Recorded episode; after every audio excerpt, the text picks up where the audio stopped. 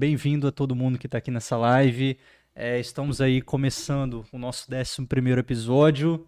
Nós passamos de 10 semana passada, agora já estamos no nosso 11, isso é bem já maneiro. Já estamos beirando os 20 já agora. Já estamos beirando 20 na casa aí perto. Então estamos aqui eu, Daniel, Matheus, Barcelos e contamos com a presença da nossa convidada Duda Eduarda Morandi, né, fundadora aí do Grupo aí. Arizona, da, da empresa Arizona, né, Isso. né, mas tem outras vertentes aí que você já comentou mais cedo.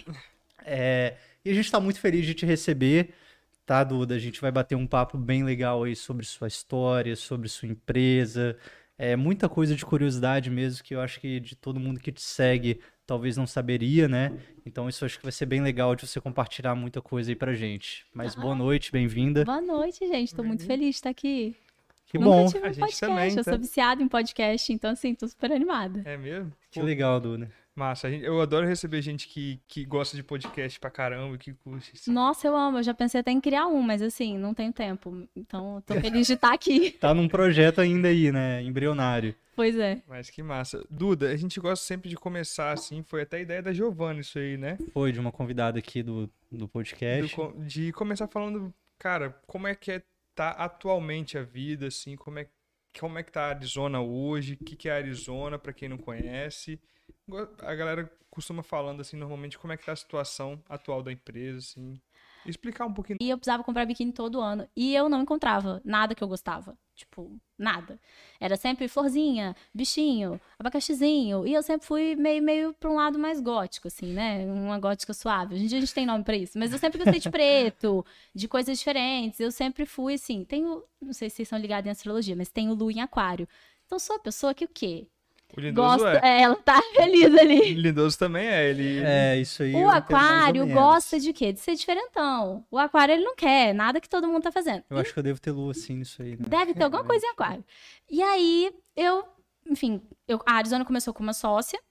Hoje em dia eu não tenho mais sócia, mas a minha a ideia era essa, assim, era fazer o que as pessoas não encontravam. Então, o básico, um biquíni minimalista, o preto, e sempre com uma. A gente começou com uma pegada de empoderamento feminino muito forte. E isso, enfim, né? Sempre que a gente começa uma empresa, a gente não tem certeza assim do branding e tudo mais. E a gente vai caminhando e encontrando. Vai moldando, né, com sua isso, audiência. Isso, isso. Hoje a Arizona é uma marca de biquíni que tem um olhar diferente para moda praia, sabe? A minha ideia sempre foi olhar para moda praia de uma forma diferente, que ainda mais aqui no estado, né?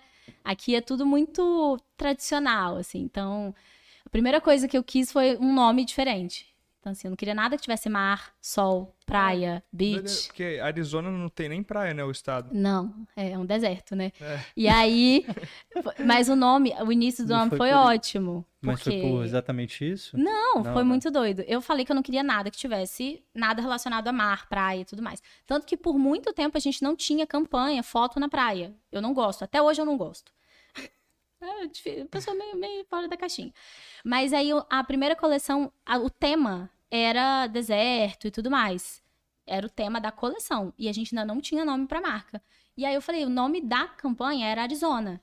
E aí uma amiga minha falou, por que você não põe o nome da marca Arizona?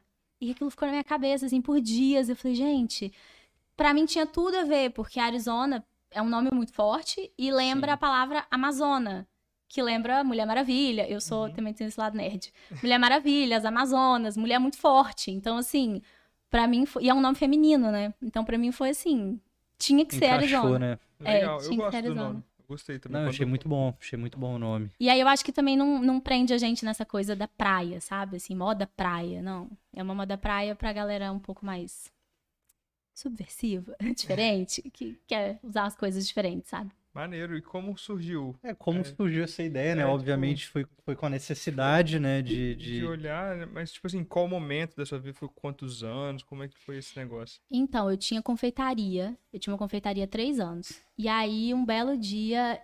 Gente, eu acredito muito em... Enfim, eu acho que nada é por acaso, né? Um belo dia eu encontrei com uma pessoa aleatória e ela falou assim, o que, que você faz da vida? Eu falei, ah, tem uma confeitaria. Eu falei, você faz o que? Ela, ah, eu vendo biquíni. Mas ela não tinha marca. Aí eu falei, nossa, acho que tem um mercado aí muito inexplorado. Isso tem cinco anos, né? Façam as contas aí. Eu falei, acho que tem um mercado muito inexplorado no meio de biquíni. E ela falou, ah, vamos conversar? Eu falei, vamos. E aí, inicialmente, ela queria que eu trabalhasse para ela. E eu falei, não, a gente vai fazer se for para ser sócia, meio a meio. Eu quero ter uma marca. Isso eu com a confeitaria.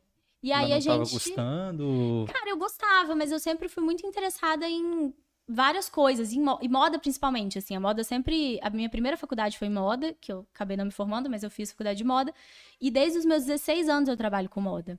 Eu tra... não sei se vocês vão lembrar, não sei se da época de vocês, mas tinha uma revista do Shopping Vitória, aqui em Vitória, tinha a revista do Shopping.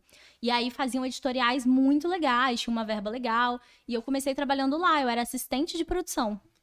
Legal. E aí, isso super nova, assim, eu entrei na faculdade de moda, eu tinha 17 anos e eu já trabalhava na revista do shopping como assistente, né? Ralação, colando Nossa. fita crepe no, no sapato, no solado do sapato pra fazer produção e tudo mais. E aí já fui maquiadora, eu era maquiadora publicitária, já fiz de tudo que vocês podem imaginar no meio da moda, já fui, já fui vendedora de shopping, Mas aí não, não terminou por quê, Duna? a faculdade? É. Então, a faculdade de moda, pra mim, aqui em Vitória, eu achava muito precária, ruim, né? sabe? É. É porque eles focavam muito em você ser estilista, design, é, estilista mesmo, né? E costurar e tal. E eu queria, como eu gostava muito de produção, eu já trabalhava com isso. Enfim, não curti e larguei. E aí foi quando surgiu esse negócio. Eu fui pra confeitaria, e o que eu sempre gostei da confeitaria não era de cozinhar. O meu rolê não era cozinhar. Apesar de saber, eu gostava de criar produto, eu gostava do marketing, eu gostava do branding. A minha, o Instagram existe até hoje, chama Le Petit Docerie. É mesmo. E era totalmente diferente pra época, assim. Quando o pessoal aqui fazia bolo de pasta americana, eu tava fazendo uns bolos diferentão. Então, isso sempre tava dentro de mim. E aí, quando surgiu a ideia de ter uma marca de moda, eu- só fui, assim. Eu não- nem pensei muito. Eu tinha... Não sei, gente, faz uns 5 anos, eu tenho 28, menos 5. Tinha quantos anos? 23. 23, 23. 23. De 22 pra 23, né? 23. Caraca, maneiro. E aí, como é que você juntou com a. Eu Com juntei essa com essa sócia? e a gente ficou um ano juntas. Daí a gente separou, enfim, por divergências, mas a marca sempre teve a minha cara. Uhum. Porque ela cuidava do financeiro e operacional e eu fazia toda a parte de branding e de marketing. E o Entendi. conceito da marca foi meu. Então, quando a gente foi separar, foi tranquilo. Assim, ela falou: ah, vai ficar pra você a marca, né? Eu falei: é, porque já era eu, né? Já era a Duda, né? Uhum. E aí, assim, nasceu a Arizona. Mas pra, pra mim, eu falo, Arizona tem cinco anos. Mas tem quatro que ela é quem ela é. Que foi quando eu separei da minha sócia. Que foi quando eu pude, de fato, Assumir as fazer tudo que eu ali. queria. É, criativamente falando, foi quando eu pude fazer tudo que eu queria. Maneiro. Fazer coisa maluca. Eu lembro que a primeira coisa que ela falou pra mim foi assim: biquíni vermelho não vende. É, a cara dela é muito bom. Ela falou assim: biquíni vermelho não vende. Eu falei, mas eu quero fazer biquíni vermelho. Ela falou, mas não vende. Eu falei, mas a gente vai fazer um maiô vermelho. E foi o mais vendido que a gente fez. Caramba. Foi. Isso há cinco anos atrás, né? E eu entendo, porque na moda tem umas coisas assim, por exemplo, a cor laranja. As pessoas têm uma certa aversão a roupas Repulso, né? laranjas, é. É, Tem uns sim. estudos, assim. Eu tô até de. Né, mas tudo bem. Você é tons terrosos, Tá, tá diferente. bom, tudo bem. Tô falando laranja, laranja, assim, de roupa, pra roupa. Tem Cor, gente que né? não gosta de vestir. Na moda, tanto que tem gente que não faz muito. Mas aí ela falou, não, não vende. Eu falei, vende. E, e eu sempre tive essa coisa pra tendência, assim. Eu sempre peguei a tendência vindo. É até engraçado. eu- hoje em dia, hora ou outra, eu posto no meu Instagram pessoal que... Sei lá. Por exemplo, agora tá, na- tá muito na moda uma estampa que é tipo xadrez de dama, sabe? Quadriculado de dama. Uhum. Tipo do Vans. Sim, sim. E eu fiz isso no ano. Antes de começar a pandemia, eu lancei uma campanha assim. E as pessoas não, assim, vendeu, esgotou, mas não deram tanta bola. E aí, olha isso, né? Dois anos depois, o negócio, tipo, aconteceu, assim. E isso aconteceu com várias coisas. E eu, te- eu eu até sofro um pouco isso, porque depois, quando a coisa tá bombando muito, eu falo assim, ah, gente, já fiz, não quero mais. Cara, mas quem comprou na época, tipo assim, fica É, feliz, né? Se Quem deu comprou na bem, época, né? tipo, É, pô, se deu bem. Massa, que maneiro. E, pô, de- beleza, você, tipo, ela saiu, você assumiu a, a marca, e já tem quatro anos, né? E como foi? Sempre foi online? Sempre foi, tipo, já teve loja física? Tem interesse de loja física? Não, então. Eu peguei a Arizona com 900 reais em caixa. Pois você fazia tudo, né, Duda? Você, enfim, É. definiu os produtos, era o marketing. Tudo. Até hoje, né? Até hoje. Até hoje eu faço praticamente tudo. Eu tenho uma Cara. ajuda. Qua- mas- Quantas pessoas tem na equipe hoje? Hoje eu tenho uma pessoa que me ajuda. Uma pessoa? É, uma Pra estagiária. marca inteira? É. Caramba. Mas assim, uma estagiária da parte, né, operacional e tudo mais. Aí eu Uhum. tenho minha costureira, tenho minha equipe, por exemplo, de campanha, eu tenho minha equipe que eu sempre uso. Pessoal de meus- apoio, né? É, que meu tipo fotógrafo, que é quem trabalha comigo sempre, assim, fotógrafo, maquiador, as modelos que eu sempre uso. Uhum. Mas o dia a dia mesmo sou eu e mais uma. Caramba. É, e aí eu peguei a Arizona com 900 reais em caixa. E aí eu fiquei seis meses juntando caixa, isso logo que eu separei a sociedade. A gente teve que dividir tudo, eu fiquei com 900 reais. Fiquei vendendo um produto, que era um body que a gente fez, que era o Body Nights, que sim, vendeu horrores. Eu fiquei seis meses vendendo um produto de diferentes cores. Eu fiz um milhão de cores. Sério? Eu ia na Glória comprar tecido, porque eu não tinha dinheiro para comprar rolo de tecido. Eu comprava os pedacinhos de tecido, mandava fazer, ia vendendo. Isso no, no WhatsApp, o que? No- sempre foi Instagram? Instagram e Instagram. site. Site. Eu nunca vendi pelo Instagram, de fato. Era, o Instagram era a plataforma, mas eu sempre tive site. Direcionava o pessoal pra lá. É, sempre. É uma coisa até que eu brigo, assim, com a galera. Gente, vocês têm que ter site. Para de vender pelo Instagram, porque eu acho um desespero. Não tem controle, né? Muito ruim. Desespero, gente. Não, o site tá lá, perfeito, tudo bonitinho pra você, sai a etiquetinha pronta, entendeu? E aí eu fiquei seis meses vendendo esse body. Eu fazia, fiz de todas as cores que vocês podem imaginar. E foi um surto. Eu lembro que eu abria pré-venda. E aí foi quando eu consegui juntar um dinheiro pra fazer a primeira coleção pós, né? Sair da sociedade. E aí eu lancei ela no Rio de Janeiro. A gente foi. Também foi outra doideira. Eu falei pro meu marido assim, eu falei, eu tenho tantos reais eu vou gastar mais da metade disso pra poder levar. Pro... eu Fui eu e fotógrafo, né? Pra ir pro Rio de Janeiro lançar essa coleção. Ele falou, mas você tem certeza? Eu falei, eu tô sentindo. Alguma coisa tá me dizendo que é pra ir. Ele, mas ele ele ficava assim, amor, você tem certeza? Eu falava, eu tô sentindo. Alguma coisa tá me dizendo que é pra ir. Essa coisa é confiável que tá te dizendo? É, ele ficava muito assim, mas eu tenho muito isso, minha intuição muito forte, sabe? Eu Massa. acredito muito nisso, assim, de intuição, de você escutar alguma coisa te chamando, sabe? Gente, as pessoas vão achar que eu sou assim, completamente louca. mas eu sou a Entendi. pessoa holística da intuição, e eu falei, aí foi quando a Arizona deu o primeiro boom, que foi quando a gente foi pro Rio. Fotografei com algumas meninas que estavam famosas, assim, na internet. E a Arizona explodiu, assim. Quando a gente tava lá ainda, eu lembro que o cara que tava fazendo meu site, tipo, tinha que me entregar enquanto a gente tava lá. Porque eu ia lançar enquanto a gente tava lá, porque tava gerando um buzz gigantesco, as meninas Sério? postando e tal, e ele não me entregou. Nossa, e vendeu como? Cara, não vendeu enquanto a gente tava lá, né? Só vendeu quando eu cheguei e consegui conversar com ele, aí foi. Mas eu senti. Isso foi legal porque as pessoas ficaram na expectativa. Mais né? ainda, né? Aquela demanda É. reprimida. Exatamente. Gente, eu lembro que eu tava no Airbnb, minúsculo. Eu e o fotógrafo sentados num quartinho. E eu chorava. E era a primeira. Tipo assim, a gente tinha se conhecido há pouco tempo. Eu falei, ele tá me achando louca. E foi ali que a gente virou muito amigo. A gente é muito amigo. Eu chorava, eu chorava. Falava, vai dar tudo errado. Enfim, acabou que deu tudo certo. Mas foi um desespero. Caramba. E. Co...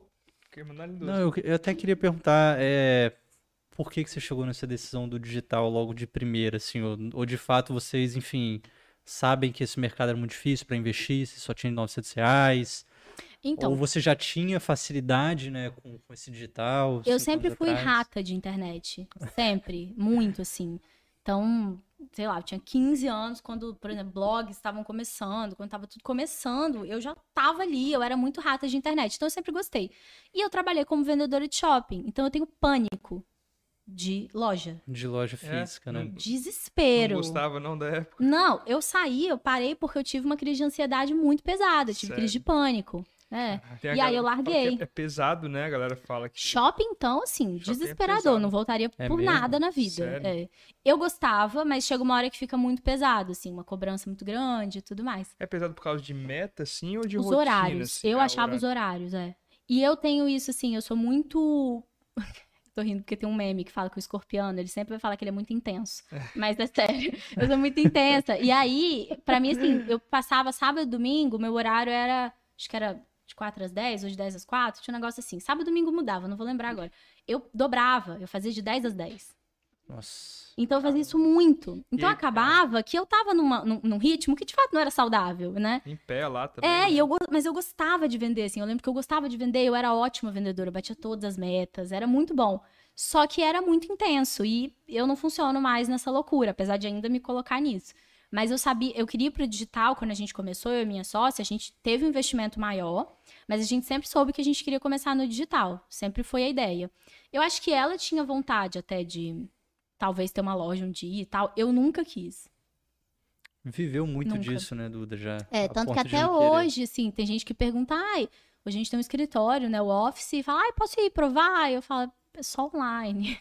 Eu só deixo, assim, amiga minha ou uma cliente muito que eu já conheço, sabe? Porque, de fato, não é nem equipado pra isso, assim, não é a ideia. A ideia é vender online. Eu sei que é um... É super difícil, assim, se vender biquíni online não é fácil. É. E tem prós e contras, né? Esse- essa questão, tipo, do, da pessoa não ir lá provar, assim e tal. Mas, pô, pensando no, no vender Brasil, assim, é, é, muito bom, né? Porque... Hoje eu quase não vendo pra Vitória. Olha eu aí. nunca vendi muito bem pra Vitória, na verdade. Desde o começo? Desde o começo. É só pra cidade sem praia? Então, São Paulo é o que eu mais vendo. Aí. São Paulo. Eu tenho uma. O eu tenho gosta uma... tirar foto de biquíni, talvez. As pessoas viajam muito, né? É. Ah, é. é. a ideia é essa. E eu tenho uma fala que eu amo, que é eu vendo mais pra Brasília do que pra Vitória. Caramba. Brasília não tem praia. Não tem praia. Mas eu acho que isso simboliza muito do que a Arizona é. A Arizona, ela não é. Ela não tem essa raiz capixaba, esse Entendi. estilo capixaba, que é um Rio de Janeiro menor, né? A ideia era ser, de fato, diferente do que tinha aqui, né? Porque era uma necessidade que eu sentia. Eu sempre comprei muito online, porque eu não encontrava o que eu gostava. Por exemplo, antes de abrir uma Zara, aqui em Vitória, que assim, né? Quem é uhum. é da nossa cidade, eu lembro que, tipo, gente, abriu tem pouco tempo, teoricamente. Foi um marco, eu Foi um marco, é. Então, assim, eu não conseguia comprar roupa direito aqui, porque não, não tinha o meu estilo. E eu sempre uhum me conectei com as marcas, sabe? Então, assim, não era só a roupa. Eu não queria ir numa loja que eu achava cafona e comprar uma roupa que eu achei bonita. Eu queria em algo que eu acreditasse, algo muito legal, sabe? É, sempre teve essa pegada de, pô, você fez moda, né, de faculdade. Então, tipo, tem. Tem essa questão, não é só uma roupa, né? Tem que é. conversar ali com o negócio. Exatamente. E aí a Arizona não é muito capixaba, sabe? Assim, Entendi. Apesar de ser. Apesar de ter as E, e como que você fez, Duda, para para decolar assim no, no marketing digital? Óbvio, você tomou essa decisão, começou, vai ser um site, né? Você gostava disso, de branding? O que, que foi ali as ações que você teve para ter um reconhecimento, né? Você lançou campanha, mas ferramentas ou, ou coisas que você fez ali no, no digital para dar estourado, para ser mais reconhecida, né? Então. Porque tinha que quebrar essa barreira, né? Do... É, de fato. Eu acho que a principal coisa foi, um, trabalhar com influencer, com gente conhecida que você está se expondo. Que divulgaria é sua marca, um clássico, é. roupas, é. Hoje as pessoas falam muito disso. Há cinco anos atrás, as pessoas não falavam muito disso.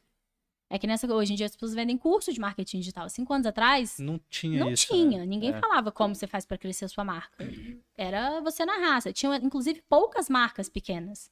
Foi quando as pessoas começaram a perceber que elas poderiam ter marcas, né? Sem ser uma loja no shopping. Uhum. Mas eu acredito muito, de verdade, assim, que eu acho que o que te destaca é você ser muito você. Assim, ferozmente você único, diferente. Então eu acho que a Arizona surgiu e ela sempre foi muito eu. Eu falo isso para as pessoas que vão abrir marca agora. Não adianta você tentar competir com a Renner e com a C&A. Que, que as pessoas vão comprar de você se elas podem comprar na Renner e na C&A? Você tem que dar um motivo para essas pessoas. E eu acredito muito que a sua marca tem que ser você.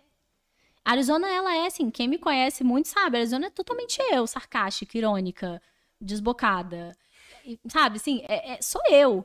Então eu acho que isso chamou a atenção das pessoas, principalmente a gente falando, né, de anos atrás, essa história sendo construída. Eu acho que eu entrei num percurso de autoconhecimento e fui botando isso pra marca. Então, assim, até hoje, isso é um trabalho que eu faço até hoje. Pode parecer uma conversa meio holística, mas não, isso também é uma ferramenta. É um trabalho que eu faço até hoje, assim, de sentar, botar no papel. O que que faz minha marca ser única? Maneiro. E você pegar isso da sua história é muito potente, é muito forte, sabe? Você botar de você ali dentro. Porque fica verdadeiro, aí você não precisa treinar um marketing, sabe? Você não precisa. Às vezes o pessoal me pergunta, ah, e a persona? Eu falo, gente, a persona sou eu. Então não tem trabalho nenhum, tipo, de ficar. O trabalho é o autoconhecimento. É. Sim. Pô, Porque é a, o que eu vejo hoje com algumas pessoas maneiro. que me procuram para conversar é que elas não sabem quem elas são. E aí fica muito difícil para elas fazer, botar para fora, botar algo pro mundo, porque se você não sabe nem quem você é, como que você vai jogar isso para fora? Eu falo que a Arizona, muita gente abre marca, eu vejo isso hoje, porque gosta de se vestir, uhum. ou porque sabe se vestir. Ah, eu me visto bem, minhas amigas dizem que eu me visto bem, então eu vou abrir uma marca de moda. Legal. Eu não acho que é um, uma desculpa válida, porque vai chegar uma hora que você vai empacar. Eu falo que se alguém me perguntar hoje assim, Vou, quero abrir uma marca de moda. Abre ou não abre? não abre. Sério? Sério. Qualquer pessoa? Qualquer pessoa, não abre. A marca não me escolheu. Eu, é, é, eu não escolhi fazer isso. Isso me escolheu. Eu sinto que é eu fui totalmente. Do, igual a varinha do Harry Potter. É, eu sinto que eu fui totalmente escolhida por isso, sabe? Então, assim, tem gente que não tem aptidão a nada. Gente, isso eu vejo muito, muito. Principalmente com o perfil que eu te falei que eu faço para compartilhar. Eu fiz um perfil para compartilhar essa loucura que é empreender, assim. Ah, maneiro. Pô. Sem nenhuma. é, chama qualquer... arroba The Arizona Project. Maneiro. É só para compartilhar e tudo mais, mas teve uns momentos que eu falei que eu dou umas mentorias gratuitas, assim. Eu converso com a galera e, tipo, pede, pede ajuda, vamos embora, vamos lá juntos. E tem um grupo no Telegram. E eu vejo muito isso, assim. As pessoas não têm muito o que, o que pôr para fora e as marcas ficam genéricas, porque elas não sabem quem elas são. Então falta esse autoconhecimento. E não só autoconhecimento, eu acho que é uma coragem, eu lembro até da Bene Brown, né? A coragem de você ser vulnerável. Porque quando eu olho, eu falo, o que que me faz única? Não são só qualidades, né? Ah, porque eu sou, eu sou bonita. Não. O que que me faz única? É a minha história. São os meus medos, são as minhas aflições. É o que eu tenho e o que eu não tenho. Então, às vezes, você pegar... Sei lá, tô tentando lembrar, uma vez eu fiz isso, assim. Que era mandar real para as pessoas, conversar com a galera, assim, tipo... A nossa marca existe, ela tem uma costureira e a gente faz slow fashion e a gente trabalha desse jeito. Ao invés de eu sentar e chorar que eu não tenho dinheiro para ter uma fábrica, ah, é porque eu ainda não tinha uma fábrica, porque eu não podia produzir muito, eu peguei isso e em inglês tem um termo para isso, é tipo own it, né? Uhum. Tipo, isso é meu. Essa é a minha história. A minha história é válida e, e as pessoas vão gostar de mim por ela. Isso é legal. Entende? Assim, e expôs minhas vulnerabilidades. Eu até brinco, meu Instagram é uma loucura. As pessoas têm que entrar lá sabendo que o meu Instagram pessoal é uma loucura. Porque eu não, eu não tenho medo de ser vulnerável, sabe? Eu acho que é isso, assim. Isso que vai te diferenciar hoje, se você é uma pessoa que não é herdeira, que não tem horrores de dinheiro para abrir uma marca. É. Tem ninguém, tá tranquilo aqui. Se você não é essa pessoa e você vai abrir uma marca, sua marca precisa ser única. E eu acho que isso vem da gente, assim. A nossa história é o mais poderoso que a gente pode usar. Isso, isso é muito forte mesmo, porque é, eu ouço muito de outros exemplos, tá, Duda? Não só de marca de roupa, mas qualquer profissão, assim, né? É, quando a pessoa quer entrar no marketing digital, ah, é o cara advogado, sei lá. É, pô, o cara vai ali no Instagram, se ele quiser ter um sucesso de, de marca de advocacia ou de empresa, né? Ele precisa, as pessoas precisam se conectar com a pessoa, né? E não ficar ali postando um monte de lei, como se ele estivesse falando para ele mesmo, né? É, isso é muito legal, porque o com ele compartilha a sua história, vai ver que é única, se identifica e de fato vai escolher ele como advogado, enfim, algo do tipo, né? E é importante as pessoas saberem que não tem só lado bom disso, tá, gente? É... Ah, não, eu acho que realmente tem. Tem, tem muitos lados ruins, assim. Esse ano eu passei por, enfim, passei por um problema de, enfim, sofrer um, um, um hate, umas pessoas uma, pessoa, no caso, né? E é muito pesado, porque quando você não tem medo de ser vulnerável, você se torna um, um alvo mais fácil mesmo, assim, uhum. né? E quando você tem tanta paixão por algo, as pessoas sabem onde atacar. Então, assim, todo mundo sabe. Ah, eu sou muito fácil de, de. Sou muito vulnerável, é Arizona. Eu sou Arizona, Arizona sou eu, tenho essa simbiose. Então, assim, por um. E aí, esse ano. Começou, isso começou ano passado e meio que terminou esse ano, mas eu passei muito por esse processo e ainda tô nesse processo de entender que tem que ter muita coragem para você ser vulnerável. Porque vai ter gente que vai te amar. Eu tenho pessoas que, assim, eu fiz amigas, amigas real, por conta da Arizona. Pessoas que eram cliente, a gente se encontrou e, tipo, amigas São Paulo, Rio, do Sul. Hoje em dia, assim, a gente compartilha crise de burnout, sabe? Coisas muito íntimas. Mas vai ter gente que, por algum motivo, e assim, qualquer motivo, a culpa não é sua, não vai, não vai com sua cara, ou porque você falou A ou B, porque a internet também tem isso, né? As pessoas te idealizam. Então, assim, eu já recebi mensagem tipo assim, ah, porque. Como é que é?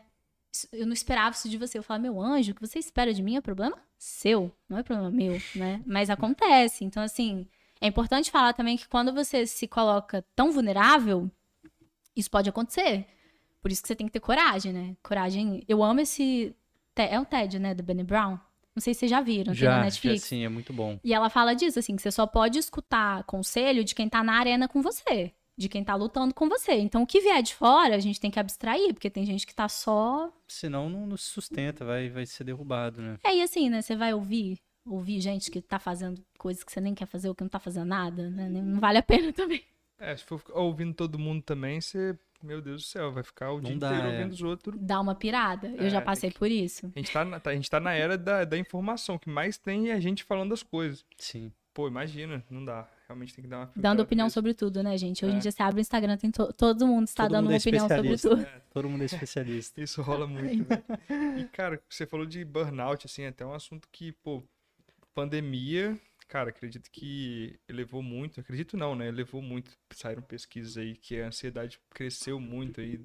É, por não ter esse espaço de, cara, tô em casa, tô no trabalho e tal.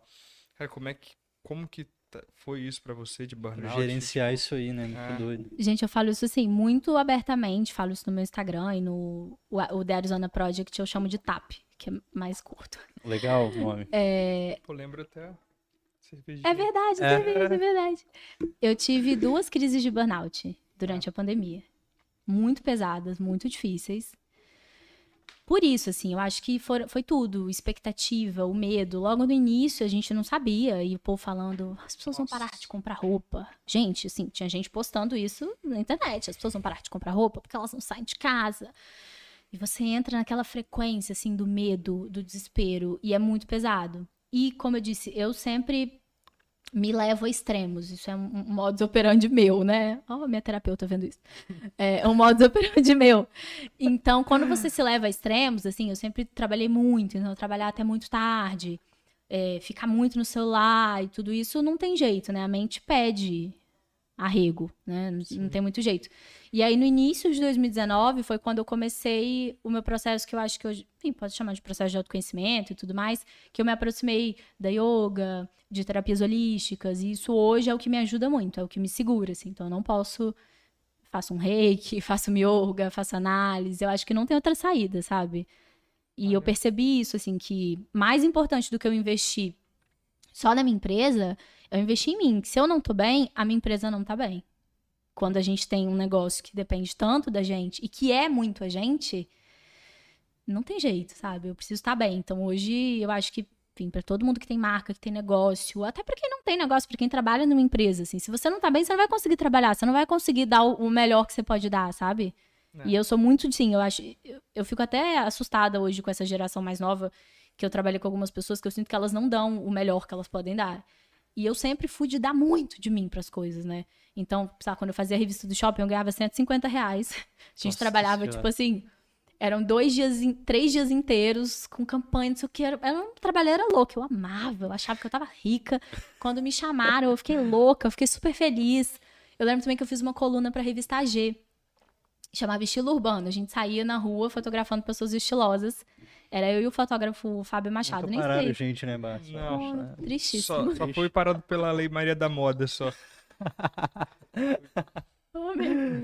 E Tudo aí eu não ganhava nada. Era, era assim, quer vir fazer? E eu amei, eu era super. Gente, eu amava, assim, eu ficava super. Então, assim, eu acredito que pra gente poder dar esse nosso melhor, de fato, tem que cuidar muito da saúde mental. E tá sendo difícil, né, na pandemia. É difícil, Que ainda né? estamos na pandemia, né? E Duda, esse, esse ponto que você tocou de você é a cara da marca, é, eu ouço muito de, de empreendedores falando ah, que tudo bem, você é o fundador de uma marca, mas que com o tempo você tem que aprender a descentralizar isso, que você não pode ser dependente, que ah, você vai escalar e, e tem alguma pressão nessa hoje na sua cabeça, ou você vê que você- esse é o caminho, ou em algum futuro breve aí vai precisar tirar um pouco a dúvida da Arizona? O que, que você ouve assim de outras pessoas, ou a sua Então. opinião também? Já preciso, né? Já, já deveria. Eu também acho que eu tô nesse processo, assim. Com muita terapia, tô nesse processo. É difícil, porque é um bebê, né, gente? Eu falo que é um bebê. Eu tenho uma filha de cinco anos.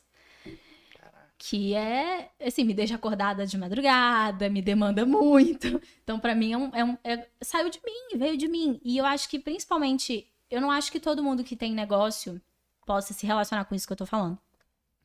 Mas eu sempre falo que a minha marca, pra mim, não, não é sobre roupa. É porque eu preciso, eu tenho tanto dentro de mim que eu preciso pôr pra fora, de alguma forma. E hoje eu faço isso na minha marca. Eu não conseguiria não fazer isso. Por isso que eu falo que não fui eu que sentei e falei assim: "Hum, o que, que eu vou fazer? Ah, vou abrir uma marca de moda. Não. Aconteceu, sabe? Então é muito difícil quando você tem isso, você olhar para uma outra pessoa e falar: toma aqui, vai. Faz. Pega aqui meu filho e leva. Entendi. Entende? Agora você é responsável por isso, né? Exatamente. Hoje eu consigo, algumas coisas eu consigo já terceirizar mais fácil. Então, por exemplo, produção, que é lidar com costureira, comprar tecido, não sei o quê. Isso é uma coisa que eu tinha uma amiga minha me ajudando, ela parou por um tempo, ela estava trabalhando comigo, mas pretendo que ela volte. Que é importante e que não é uma coisa que precisa tanto desse meu criar, sabe? Então, assim, sei lá, fazer pedido para costureira, pensar em todas essas coisas mais operacionais. Uhum. Mas eu acho que é importante você começar tendo essa simbiose para essa marca ser muito você. Quando isso estiver estruturado e você conseguir passar isso para os outros, então, por exemplo, o branding da Arizona hoje eu consigo passar para os outros. Aí eu acho que eu acho que isso está acontecendo de uma forma muito natural comigo, né? Aí eu acho que você consegue ir começando a separar. Então, por exemplo, hoje os directs da Arizona eu quase não respondo mais. Eu gosto, eu ainda sinto falta. Quando a estagiária, conecta, né? quando a estagiária responde, às vezes eu fico assim, poxa, queria ter respondido. Mas tudo bem, ela tá fazendo o trabalho dela. Mas entende? Hoje eu consigo passar para as pessoas quem sou eu, quem é a Arizona, o que que a Arizona é, o que que ela simboliza para as pessoas. E às vezes, por exemplo, quem trabalha comigo hoje, a minha nova estagiária, ela entrou tem pouco tempo, inclusive. Ela era cliente da Arizona. Assim, são pessoas, você ainda consegue trazer para perto pessoas que já entendem. Que conhecem. Que conhecem, Legal. entendeu? Então, eu acho que sim, precisa existir. Mas eu acho que você precisa primeiro. Essa simbiose, eu tô falando de moda, tá, gente? Eu não sei, não, não posso falar de outras, de outras coisas. Mas eu acho que a gente falando de algo muito criativo, é interessante que exista essa mistura, você não saber onde começa. Eu não sabia onde começava Eduardo, onde terminava Eduardo, Arizona, Eduardo. Tanto que quando vinham críticas eu pegava para mim e hoje eu me trabalho muito assim que qualquer crítica que tenha não é para mim, essas pessoas não sabem quem eu sou, quem eu sou. Elas sabem da Arizona, que tem uma simbiose, mas ao mesmo tempo são duas coisas diferentes, é uma marca e uma pessoa, né? uhum. né? Se eu quiser fechar o Instagram da Arizona, eu continuo existindo e a Arizona não. Uhum. Então você precisa saber diferenciar isso, assim, até para você não sofrer. Mas eu acho que esse início é muito importante que exista essa essa simbiose, essa coisa forte assim de dos dois sendo um, sabe? Vai vendo a né? necessidade, né? né, com o tempo para estruturar melhor a empresa. É, e né? eu acho que quando você consegue passar, porque no início, às vezes, você não consegue passar, você tem só um sentimento do que sua marca é. E você vai construindo, construindo, construindo. Hoje eu consigo olhar para alguém e falar: olha, isso aqui tem que ser feito dessa forma, o nosso estilo é esse, o jeito é esse. Aí é só trabalhar para você conseguir largar mesmo. Mas eu acho que, por exemplo, no momento que a Arizona tá hoje, eu já consigo já é um momento que eu acho interessante. Eu tô me trabalhando para eu conseguir. Maneiro. E é. também encontrar pessoas capazes, assim, Sim, né? Tem que também ter uma equipe muito forte, né? É. Vai largar seu filho com. Qualquer pessoa? Qualquer não, né? dá. Não dá. Não dá. Cara, e então, desses cinco anos aí, férias. Hum, Nunca. Não. Caraca, isso ainda uma procurando. Lágrima. Pega um lenço pra ela aqui. Ela olhou com a cara. Caramba. Então, não, teve uma vez. Eu sou ridículo. Ah, teve uma vez. No, foi triste, mas foi, acabou que foi bom. Foi antes do, da pandemia chegar no Brasil. Foi em 2019. Eu consegui ir pro Caparaó por quatro dias. Caramba. Foi muito bom. Foi, foi meu uma marido. conquista, né? É, mas é porque lá em casa, gente, eu sou workaholic. Meu marido é 30 vezes mais workaholic que eu. E ele ainda é super estudioso. Então, assim, juntou a fome com a vontade de comer. Ninguém tira férias. E é isso. Não, não, não, não tem atrito nenhum ali, né? Não, a gente, nisso a gente se entende muito bem. Que os Legal. dois gostam de trabalhar e, e, é isso. A gente nem se fala, né? a gente se vê duas vezes por dia, tô brincando. Pior que eu não tô brincando, não. São duas vezes por dia mesmo, de manhã e de noite. Mas vocês trabalham em casa? Não. Cada um no seu escritório, né? Uhum. Mas trabalharam algum momento da pandemia. Ele, no meio da pandemia, é porque ele o escritório dele, não, ele tem a empresa própria também, então não tinha muita gente lá dentro no momento da pandemia ele ficou indo, e aí eu fiquei em casa. Eu fiz uma troca de escritório, e aí no outro momento da pandemia, eu, voltei, eu já tava no outro escritório e ele ficou um tempo em casa. Aí agora estamos os dois nos escritórios. Maneiro. E Duda, esse desejo de empreender aí desde cedo, né? Foi de, sei lá, dos seus pais, ou você já meio desde nova sempre quis, porque você empreendeu na confeitaria. É. Depois surgiu essa, não sei se dá para falar destino, né? Ou sorte dessa, dessa chamada aí dessa pessoa, mas você também foi de cabeça para empreender. Enfim, isso veio de, de alguma coisa, você sempre, ah, vou lá ver de colé, vou experimentar. Então, meu pai tem comércio, meu pai tem farmácia há Hum. tal, 30 anos. E eu sempre gostei. Eu lembro de eu pequena na farmácia, eu gostava de pegar aquele bipzinho, sabe? Bip, e ficar passando assim. Ah, tá. Leitor, é, leitor de, Leitor de código de barra. Eu adorava, assim, eu gostava. Eu tinha alguma coisa ali com o comércio. Mas eu acho que a coisa do empreender, porque essa palavra hoje em dia ficou muito na moda, né? Mas se a gente Nossa, tira tá muito na isso, é você criar algo que não existe, né? Eu, eu queria uma marca que fosse muito legal, não sei o que, e eu fiz. E agora que eu acabei de criar uma segunda marca, meu novo bebê tem quatro meses. Eu queria fazer uma marca de acessórios, eu queria fazer do meu jeito, e não tinha, e eu fiz. Então eu acho que vem desse desejo de. dessa insatisfação com as coisas, sabe? Ai, não tenho o que eu quero. E aí, em algum momento, eu acho que eu percebi que eu podia fazer. Que Sabe? podia ter gente pensando igual você, né? Tipo assim, pô, às É. vezes tem mais gente assim, É. né? Pensando. E a coisa do mercado, assim, por exemplo, eu falo que é muito fácil você se destacar em Vitória. Porque tem pouca coisa. Isso tô falando até quando eu abri a confeitaria. Gente, não sei se vocês vão lembrar, mas a confeitaria tem três anos, tem cinco anos que eu tenho na Arizona. Vamos botar uns sete anos atrás, não tinha brownie. A não ser na sobremesa de restaurante. Vocês lembram de ter brownie sem ser sobremesa de restaurante? Tinha- Não, é. e, e realmente foi recente que deu esse boom aí de muita gente fazendo. A Le Petit foi a primeira confeitaria a fazer brownie como docinho de festa. Hum, Entendeu? Que pequenininho hoje- assim, Pequenininho. nossa, É, em bom, casamento tem Tudo brownie, tem. A gente foi a primeira empresa de Vitória a fazer brownie como docinho de festa. Eu, quando eu comecei a fazer bolo com buttercream, né, que é um, um estilo diferente, não tinha, as pessoas não faziam. Você pediu, as pessoas não faziam. Eu falava, não, eu gosto de trabalhar com pasta americana. Era só isso. Então eu acho que vinha dessa- desse meu olhar pra assim, cara, não tem isso aqui. E até hoje, assim, eu tenho ideia pra mais duas, três marcas.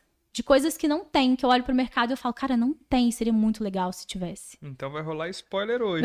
Vai rolar algum spoiler aí hoje? Não, não vai, porque essa, essa eu preciso primeiro, assim, botar a Arizona pra andar sozinha. E aí tem a Ghost agora, que é de acessório, que acabou de nascer, quem sabe. Mas eu conversei com uma amiga minha, talvez. É. Talvez aconteça. Eu tô a três podcasts seguidos caçando spoiler Caçando e não spoiler consegui. aí pros, no, pros tomando nossos não. convidados. Eu né? posso pedir música? Você- Acho Pode. que sim, né? Acho que Acho sim. que né? posso, né? Terceira vez já. Depois você bota aí menos é mais, hein, Mário, pra, pra tocar. Não tem medo, então, de empreender, né? De abrir o que for, o que você achar. Eu acho que hoje eu tenho um pouco mais de medo. Por exemplo, a Arizona eu abri muito rápido. A confeitaria eu abri muito rápido. Enquanto eu tinha Não tinha um confeitaria. investimento tão alto, assim, de físico, É, né? não mesmo. E quando, enquanto eu tinha confeitaria, surgiu o movimento das food bikes. E aí também eu peguei vindo de fora e falei, eu quero fazer uma. Só que eu também falei, não tem lugar pra pôr. E aí eu lembro que na época eu abri um mini food park. O nome era mini food park. A gente fazia na frente das lojas da Praia do Canto. Ó, maneiro. Sério? Eu dei a doida, fui bater na porta da loja dos outros, falei, oi, tudo bem? Vamos fazer aqui na sua calçada? E as pessoas amavam, era muito legal. Era um evento que a gente fazia todo sábado, sábado sim, sábado não, não vou lembrar. Eu acho que o Instagram ainda existe também. Eu, tenho, eu sou apegada, gente, eu não consigo apagar os Instagrams. Mas eu não tinha muito medo, eu sempre fui assim de fazer, sabe? De botar a mão na massa e fazer. Hoje eu tenho um pouco mais. Acho que a gente vai ficando mais velho, a gente vai ficando um pouco mais medrosinho, assim. E a Goshi, por exemplo, ela demorou seis meses pra eu botar no papel. Eu fiquei, ah, eu acho que eu quero uma marca de acessório. Ah, mas não sei. Aí largava. Aí vinha de novo a vozinha. Eu falava, ah, eu acho que eu quero uma marca de acessório. Eu, não, não vou fazer, eu não tenho tempo. Ficava brigando comigo.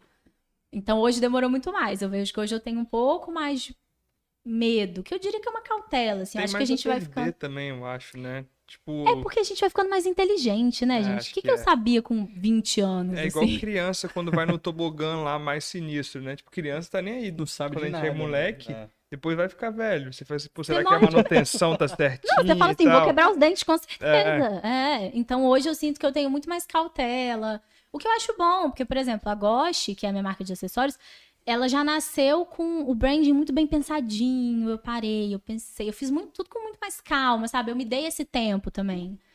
Fiz com aproveitando muita... o processo também, né? É, então assim, ela já nasceu muito mais redonda. A Arizona, como eu fui, eu fui aprendendo no meio do caminho, sabe? Hoje eu sinto que se eu for abrir algo, até essa, essa outra ideia que eu tenho, seria também algo assim, um ano me preparando. e Estruturando, fazendo. montando plano e É. tal. Até porque eu sinto uma pressão que eu acho que é mais minha do que dos outros.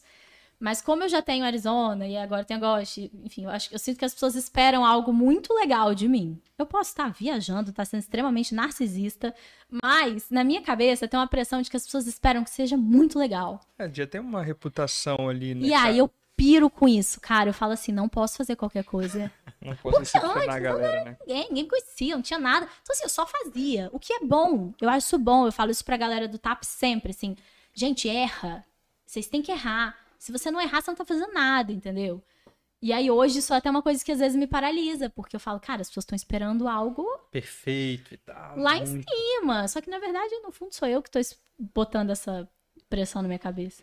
É, dividindo tempo ainda, né? Tomando conta da Arizona, então pessoas as pessoas entendem, né? Pessoas pegam leve. sim, sim, com certeza. E qual que é o plano? Né, que você já tem um plano, você faz um planejamento, alguma coisa tipo assim, para daqui a cinco anos a Arizona, por exemplo, onde você enxerga? Não precisa necessariamente ser um plano, mas tipo assim, alguma coisa. Um sonho, tipo uma vontade. Pô, isso é legal. Sonho eu acho que é mais legal do que plano. É, eu acho que é, é muito bom ter projeções, né, da, de onde você quer chegar. Agora com essa nova marca também, ela tá mais nova, né, embrionária, quatro meses, quatro meses né? É. Mas é muito legal, assim, porque ela já começou são quatro meses muito legais. É outro assim. e-commerce é. também, Duda? É outro e-commerce. É, é, são quatro meses muito legais. Eu estou muito feliz com a Ghost.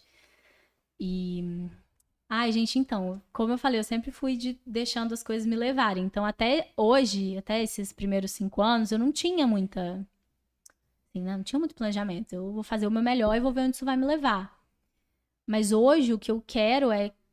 Eu acho que é transformar a Arizona em algo. Isso sempre teve, mas a minha grande vontade é que a Arizona continue sendo reconhecida como uma marca de moda. E falando moda, eu não tô falando enfim, Maria trabalha com moda, ela deve saber que a gente chama de modinha, que é roupa do dia a dia e tal, meio que. Eu gosto muito de ser reconhecida pelas campanhas da Arizona, por fazer algo diferente. Então, assim, um dos meus grandes sonhos seria fazer uma das collabs com a. Acho que é a C&A que faz coleção com. Eu acho que Sete Mares que chama, né? Eles, eles, já fizeram coleção com várias marcas menores e tal. Eu queria muito fazer alguma collab com uma grande rede, assim. Já joguei isso pro universo várias vezes. E é isso, assim, eu quero continuar sendo reconhecida como uma marca de moda. E não assim, ah, ela faz biquíni. De que, que você faz biquíni? Não. Sabe? Tipo... É, tanto que assim, as minhas campanhas, cara, eu gasto uma grana, eu gosto de gente, eu gosto dessa visão mais high fashion, assim, sabe? Moda mesmo, assim, aquela moda um pouco mais estranha, sabe? A moda que tá na revista. E até o meu maquiador, ele fala, ele fala, gente, eu acho que você só precisa ser vista pela pessoa certa numa revista dessa. Porque a Arizona faz um negócio que os outros não fazem. Eu falo, sim, a gente faz. E a, o que eu quero é isso, assim. Eu quero que a Arizona seja cada vez mais reconhecida dessa forma, sabe? Eu não tenho vontade de ter loja, de vender atacado. Muito... Nada mesmo? Não. Nada. Eu quero que a Arizona seja sempre mais exclusiva. Tanto que a gente começou assim. Hoje o meu preço é mais alto porque eu tomei a decisão de que eu quero vender menos em quantidade, sabe? Eu quero produzir de uma forma mais slow, que é como eu acredito. Uhum. E eu quero ser vista como exclusividade, assim. Eu não quero assim, que a minha cliente esteja na praia e todo mundo esteja usando o mesmo biquíni que ela. Quero que ela se sinta uma grande gostosa por estar usando um biquíni que ninguém tá usando, Maneiro. sabe? Então, assim, e que entendam isso. Eu sinto que as pessoas já entendem. A galera da Arizona é a minha galera, assim, elas já entendem.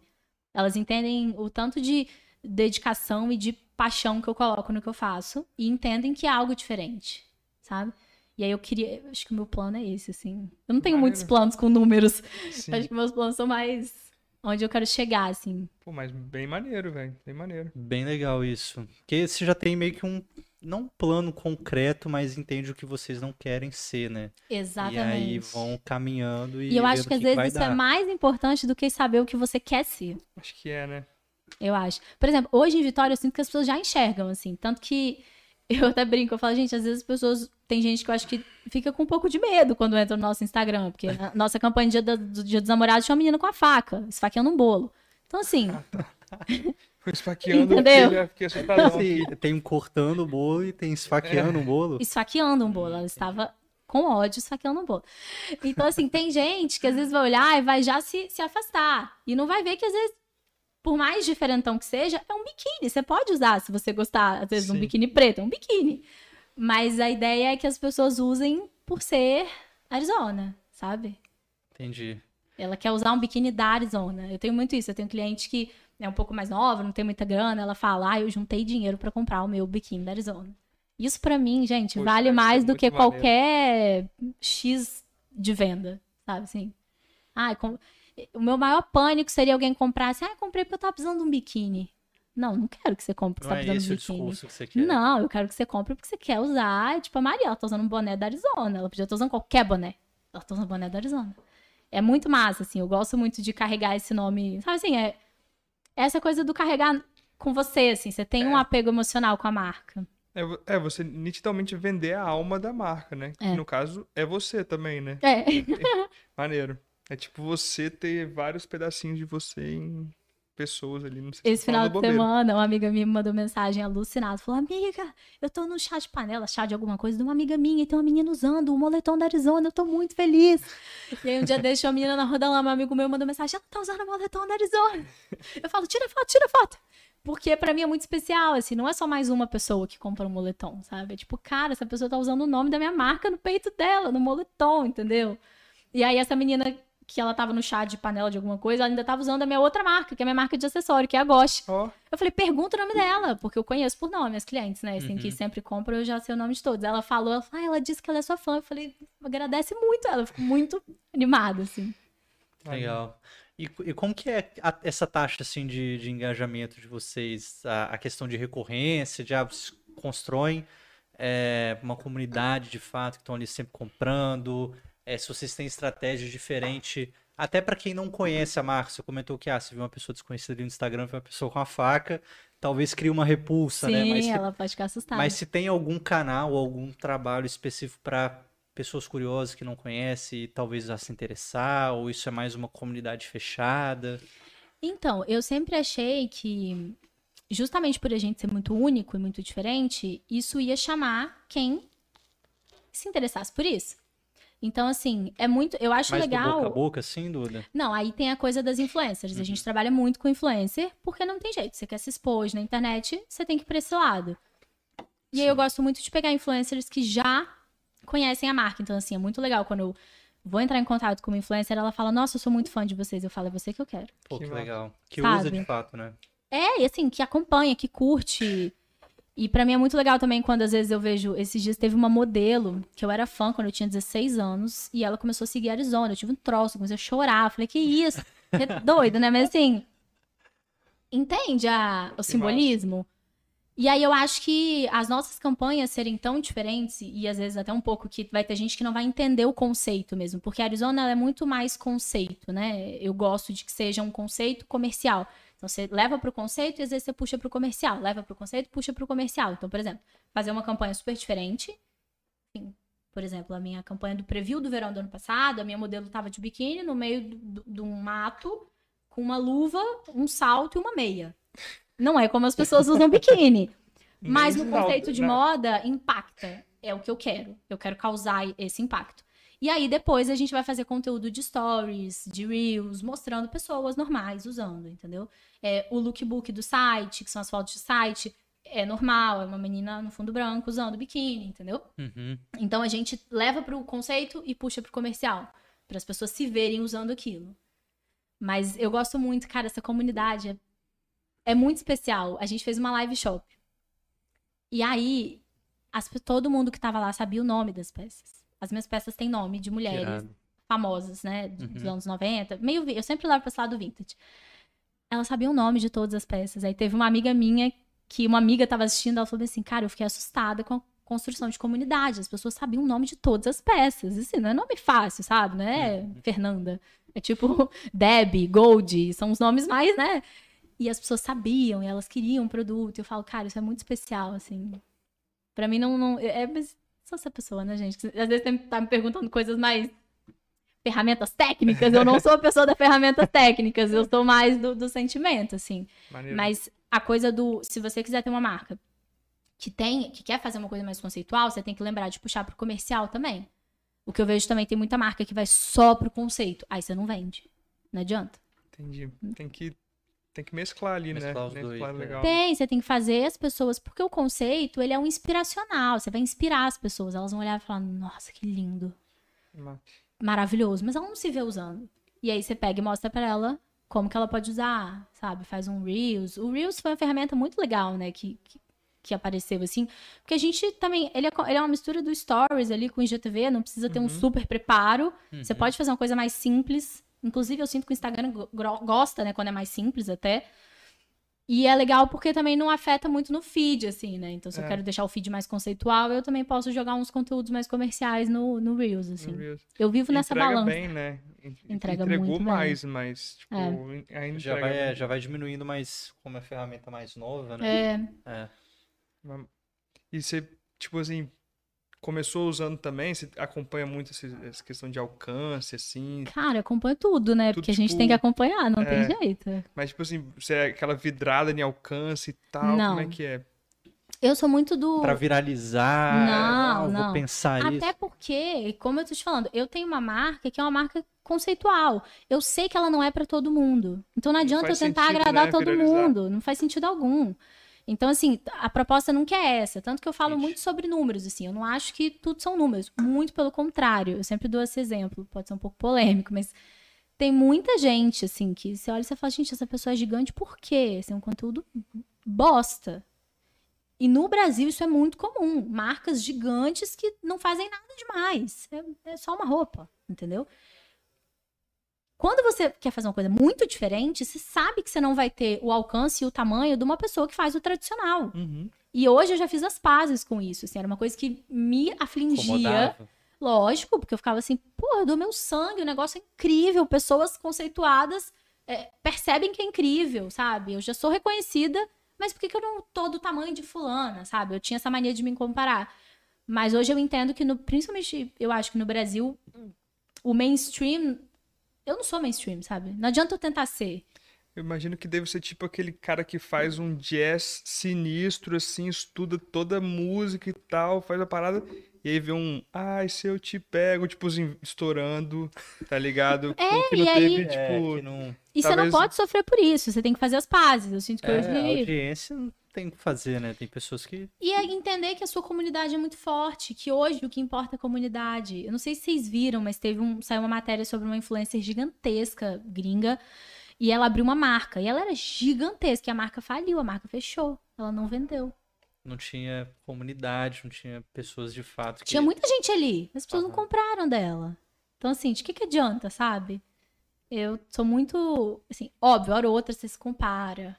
Hora ou outra, né? Bate aí um Não momento jeito. ruim, mas eu hoje fiz as pazes com isso e entendo que não são números. Não, não é sobre. Pra mim, né? Uhum. Vai ter pra outras pessoas vai ser outra coisa. massa. Mas como que eu falei, pra mim, a marca não é sobre roupa e não é sobre número. E Duda, como que é esse mercado de moda, assim, cara? Tipo, é um mercado. Eu sinto que tem muita gente que fala bem assim, que é um mercado mais difícil, um mercado mais chato, tipo. Quer falar um pouco sobre? Como é que Eu amo ele tentando É. fazer a pergunta. É porque, tipo assim, eu, eu tô fazendo a pergunta, ela faz uma poker face, tipo assim. Aí eu falei, aí eu fico assim, eita. Não, tá eu tô- boa, pode ir, tá eu fico boa. assim, tipo assim, putz, não, não sei se devo falar sobre isso. Pode, tipo... pode. Não, gente, olha pra falar sobre tudo. Mas até complementando essa pergunta, que agora muita gente nesse mercado de moda tá ficando focado no digital. Isso não era nada assim há, sei lá, 10 anos atrás, talvez, no máximo. Enfim, que- sobre essa questão do mercado da moda em geral mesmo. Então, vou te falar o que, que eu sinto do mercado de moda hoje.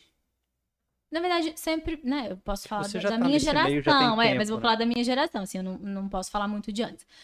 Eu sinto que tem muita gente que começa com muito dinheiro. E aí essas pessoas, de fato, cortam caminhos. Então, isso deixa muita gente meio frustrada. Então, assim, tem muita gente que, enfim, começa com muita grana e aí já abre um negócio gigantesco. E aí a galera que é pequena fica se sentindo meio mal e tal, não sei o que, é super competitivo. Isso acontece, gente. Eu sempre falo, quando a galera fala sobre isso, eu falo, gente, isso acontece em todo mundo. Em todo mercado. Todo mercado. E outra, o que lá na frente vai selecionar. Se a pessoa for ruim, não adianta o dinheiro que ela tem. Ela vai ser ruim. O negócio não vai É, funcionar. porque o que ela vai gastar agora, inicialmente, talvez, sei lá, mais marketing, aparecer mais, né? É, entendeu? Mas assim, Mas adianta. É aquilo que eu tava falando com vocês. Tem, tem, uma- tem marca que vai aparecer o marketing, mas sei lá, vai estar com a legenda escrito em inglês errado. Assim, inadmissível. Então não vai adiantar de nada o dinheiro que tem. O mercado de moda, sei lá, a gente falando São Paulo, Rio, é um mercado que eu me insiro, porque eu compito com essas marcas, mas ao mesmo tempo eu não tô lá, então eu não tô tão inserida. Sabe? Eu, às vezes eu acho. Por um lado, eu acho bom, porque eu moro em Vitória, então meu custo de vida é mais baixo, mas eu vendo pra fora. Sim. Por outro lado, é ruim, porque, por exemplo, eu já perdi muita oportunidade de stylish De Anitta. eventos físicos lá. Para as famosas usarem. Anitta, Manu Gavassi, Bruno Marquezine, os stylists já me pediram, só que eles pedem com pouca antecedência. Então, assim, pede hoje pra depois de amanhã usar e Sério? não chega. E essa É. galera entra em contato ali mesmo. Pelo Instagram, descobre a Caraca. marca pelo Instagram. Esses dias a gente mandou pra Manu, não sei, mas assim, também você manda, você não sabe se a pessoa vai usar, você não sabe de nada, você só descobre quando sai material. Mas eu perdi muita oportunidade por não estar ali, por não estar inserida nesse nessa Caramba. galera, assim, por não estar fisicamente também, porque cara, de Vitória pra São Paulo demora pelo menos dois dias no Sedex. Sim. Então, mas enfim, Eu acho que tá com um negócio de mandar por avião agora. Você vai lá no, no aeroporto, manda. sério? Aham. eu não sabia disso não. Eu acho que tem esse negócio. Eu vou dar até uma é? olhada. Não sabia, não. Uhum. Porque eu sinto que eu perdi muita oportunidade por isso, assim. Mas, enfim, acontece. Eu também acredito né, que tudo acontece do que Caramba. acontecer. E- Mas é um mercado muito competitivo. Eu sinto que hoje todo mundo tem marca, todo mundo quer abrir marca. Tá. Eu acho que tá saturado, mas ao mesmo tempo nada tá saturado pra quando você faz um negócio muito legal, sabe? Muito inovador, assim. né? É, então. Mas é, é um mercado difícil mesmo, porque você tem que se diferenciar muito, né? Ainda mais hoje em dia com as fast fashions. Galera produz roupa barata, bonita, com preço bom. O que, que você faz? Por isso que eu falo que assim, você tem que ter um diferencial, você tem que ser diferente, sabe? Não adianta, eu vejo muita gente fazendo o mesmo vestido que eu encontro na Renner. Só que eu encontro na Renner mais barato, chega na minha casa em um dia, sabe? Parcela em X zilhões de vezes. Por que, que a pessoa vai comprar de você? Então, eu acho que hoje, no mercado de moda, falando de moda digital, assim, e-commerce, esse é um grande problema para quem vende roupa. Legal, legal. E você se vê em algum outro mercado, Duda, ou voltar pra gastronomia? Deus me livre. eu odeio Ou- cozinhar. Ou talvez é ver a necessidade de outra coisa assim no mundo que você queira abrir, ou de Olha. fato você moda mesmo, né? Pô, você abriu outra de acessório agora. É, eu gosto muito, assim, sempre foi a minha, minha forma de me expressar. Legal. Mas não sei, né? Eu acredito que a gente não é nada, a gente está tudo. Então eu estou isso hoje. Não sei, daqui a 10 anos não tenho compromisso com isso, não. Daqui a 10 anos posso ser outra. Eu vou ser outra pessoa, né? Então, assim. Não tenho esse compromisso de se vou ser ou não, mas eu vejo hoje, no momento que eu estou, quem eu estou sendo, que a Arizona é um. Eu quero que ela seja uma marca, assim. Eu vou olhar. Hoje eu falo, cara, a Arizona tem 5 anos. Nem eu acredito. Eu quero Caramba, falar, a. Arizona tem 10 anos. Olhar e falar, caralho, irado. 10 anos de marca. É, é legal você ver que você passou por, por tanto, sabe? A gente tá com 11 lives agora e tá E a amarradão gente já. Já tá amarradão, né? Dois Nossa, meses aí Isso é muito trabalhando. Legal. E nosso, nossa produção informou que tá cheio de perguntas e cheio Tá de pergunta pergunta. boa. Olha, gente, muita pergunta, como assim? Deixa eu mutar aqui, né? Acho que eu queria mandar mais uma pergunta enquanto isso, Duda, Hum. que é uma curiosidade minha, mas talvez seja da galera aí, de todo mundo. Como. Como que é esse processo de, de criar campanha? Que eu tenho curiosidade. Ah, você mapeia as influências, aí chama, liga, aí vai para um cenário, aí vem maquiador e depois tem que pegar isso, colocar. Como que é isso, assim? Então, tudo começa da, da cabeça da pessoa que vos fala. Tipo, você idealizar alguma coisa para O que que eu pra quero fazer passar? barulho. É, É. o que que eu quero passar? O que que eu quero expressar? O que que eu quero Que comunicar? Normalmente são as estações, mas isso eu acho que não é muito Não, pra mim não nada a ver isso.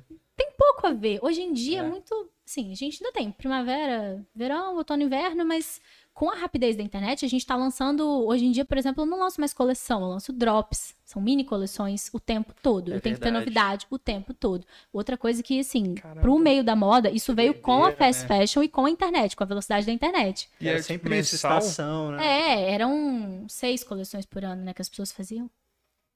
Eram quatro, seis. Ah, eu tô ruim agora da cabeça, mas eram muito menos do que a gente faz hoje. Hoje você tem que ter novidade o tempo inteiro. Isso é- foi muito fodido pra cabeça, assim, da É. gente, né? E- Mas Muito. esse Drops é mensal? É, tem algum. Cada pessoa vai fazer do seu jeito, cada marca faz do seu jeito. Eu gosto. No verão eu lanço vários, várias pequenas coleções. E eu começo um pouco mais tarde. Normalmente as marcas tradicionais começam a lançar verão agora. Uhum. Isso pra mim nunca fez sentido. Que agora. frio, né? Não é, não, não faz muito sentido. Então eu parei de tentar me enquadrar no que todo mundo fazia e que eu acho que hoje em dia é isso. Faça o que faz sentido para você. E hoje eu começo a lançar o meu verão quando o negócio, o pau tá comendo de calor e tal, tudo mais, que é setembro. Eu começo, o preview do verão é setembro.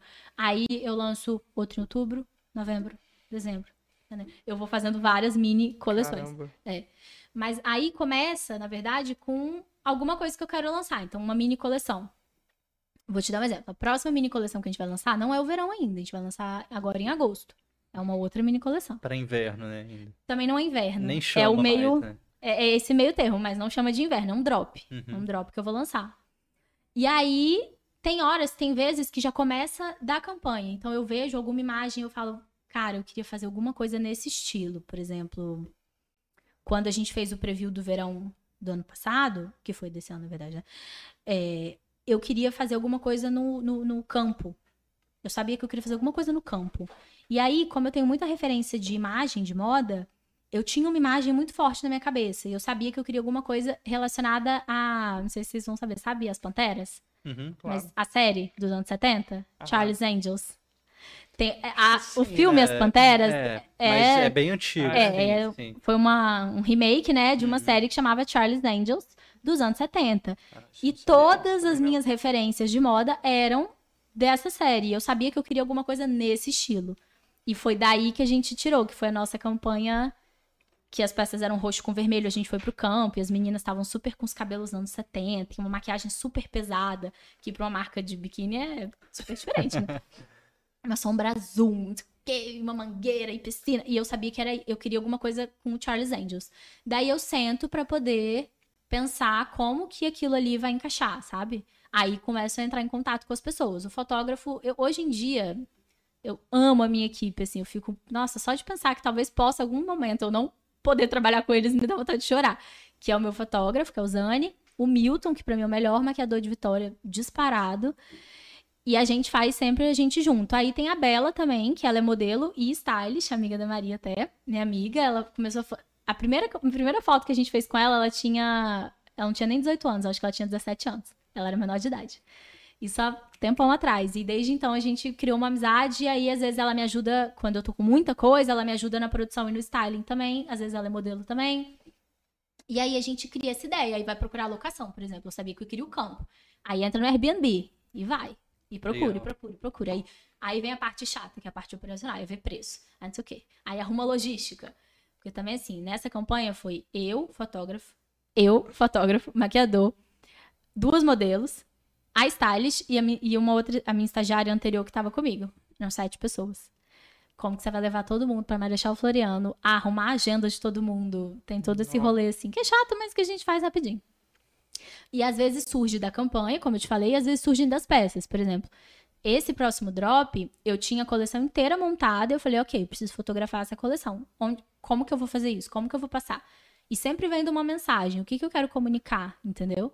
Então, assim, essa campanha que eu te falei, que a gente fez em Marechal Floriano, eu queria comunicar isso, assim, essa mulher poderosa, sexy, mas ao mesmo tempo meio um- um- uma estranheza. Então, elas estavam de luva, de salto. É sempre o que, que eu quero passar. Esse próximo drop que a gente vai fazer, eu vou te dar um spoiler. Aí, Boa. Tá querendo boa, spoiler? Boa. Vou te dar porque tá perto. Vai ser uma pegada mais esportiva. Tanto que o boné que a Maria tá usando é lançamento. Vai ser uma pegada mais esportiva. E aí, o que que eu quero passar com isso, entendeu? É sempre a mensagem do que, que você quer passar. Porque você pode fazer a mesma coisa e falar de milhões de formas diferentes. Uhum. E aí, a partir do que, que eu quero comunicar, eu vou encaixando. A modelo, por exemplo, cada modelo comunica alguma coisa. Vai ter uma menina que vai, sei lá, parecer mais séria, vai ter uma menina que vai parecer mais divertida. E aí você tem que encaixar tudo isso na você ideia que você quer passar. No detalhe do detalhe, né? Tipo assim, É o cara, detalhe tem do que detalhe. ser essa modelo porque passa Uhum. essa impressão. Isso parece ser bem, assim, difícil, né? Cara, você tem que ter uma. Você tem que saber Que é muito você bem. sozinha, né? É. Ou, ou você tem alguém pra... Às vezes eu tenho ajuda. Ah, sim. Eu já contratei ajuda, mas eu gosto de fazer essa parte. É a parte que eu mais gosto, na verdade, são as campanhas.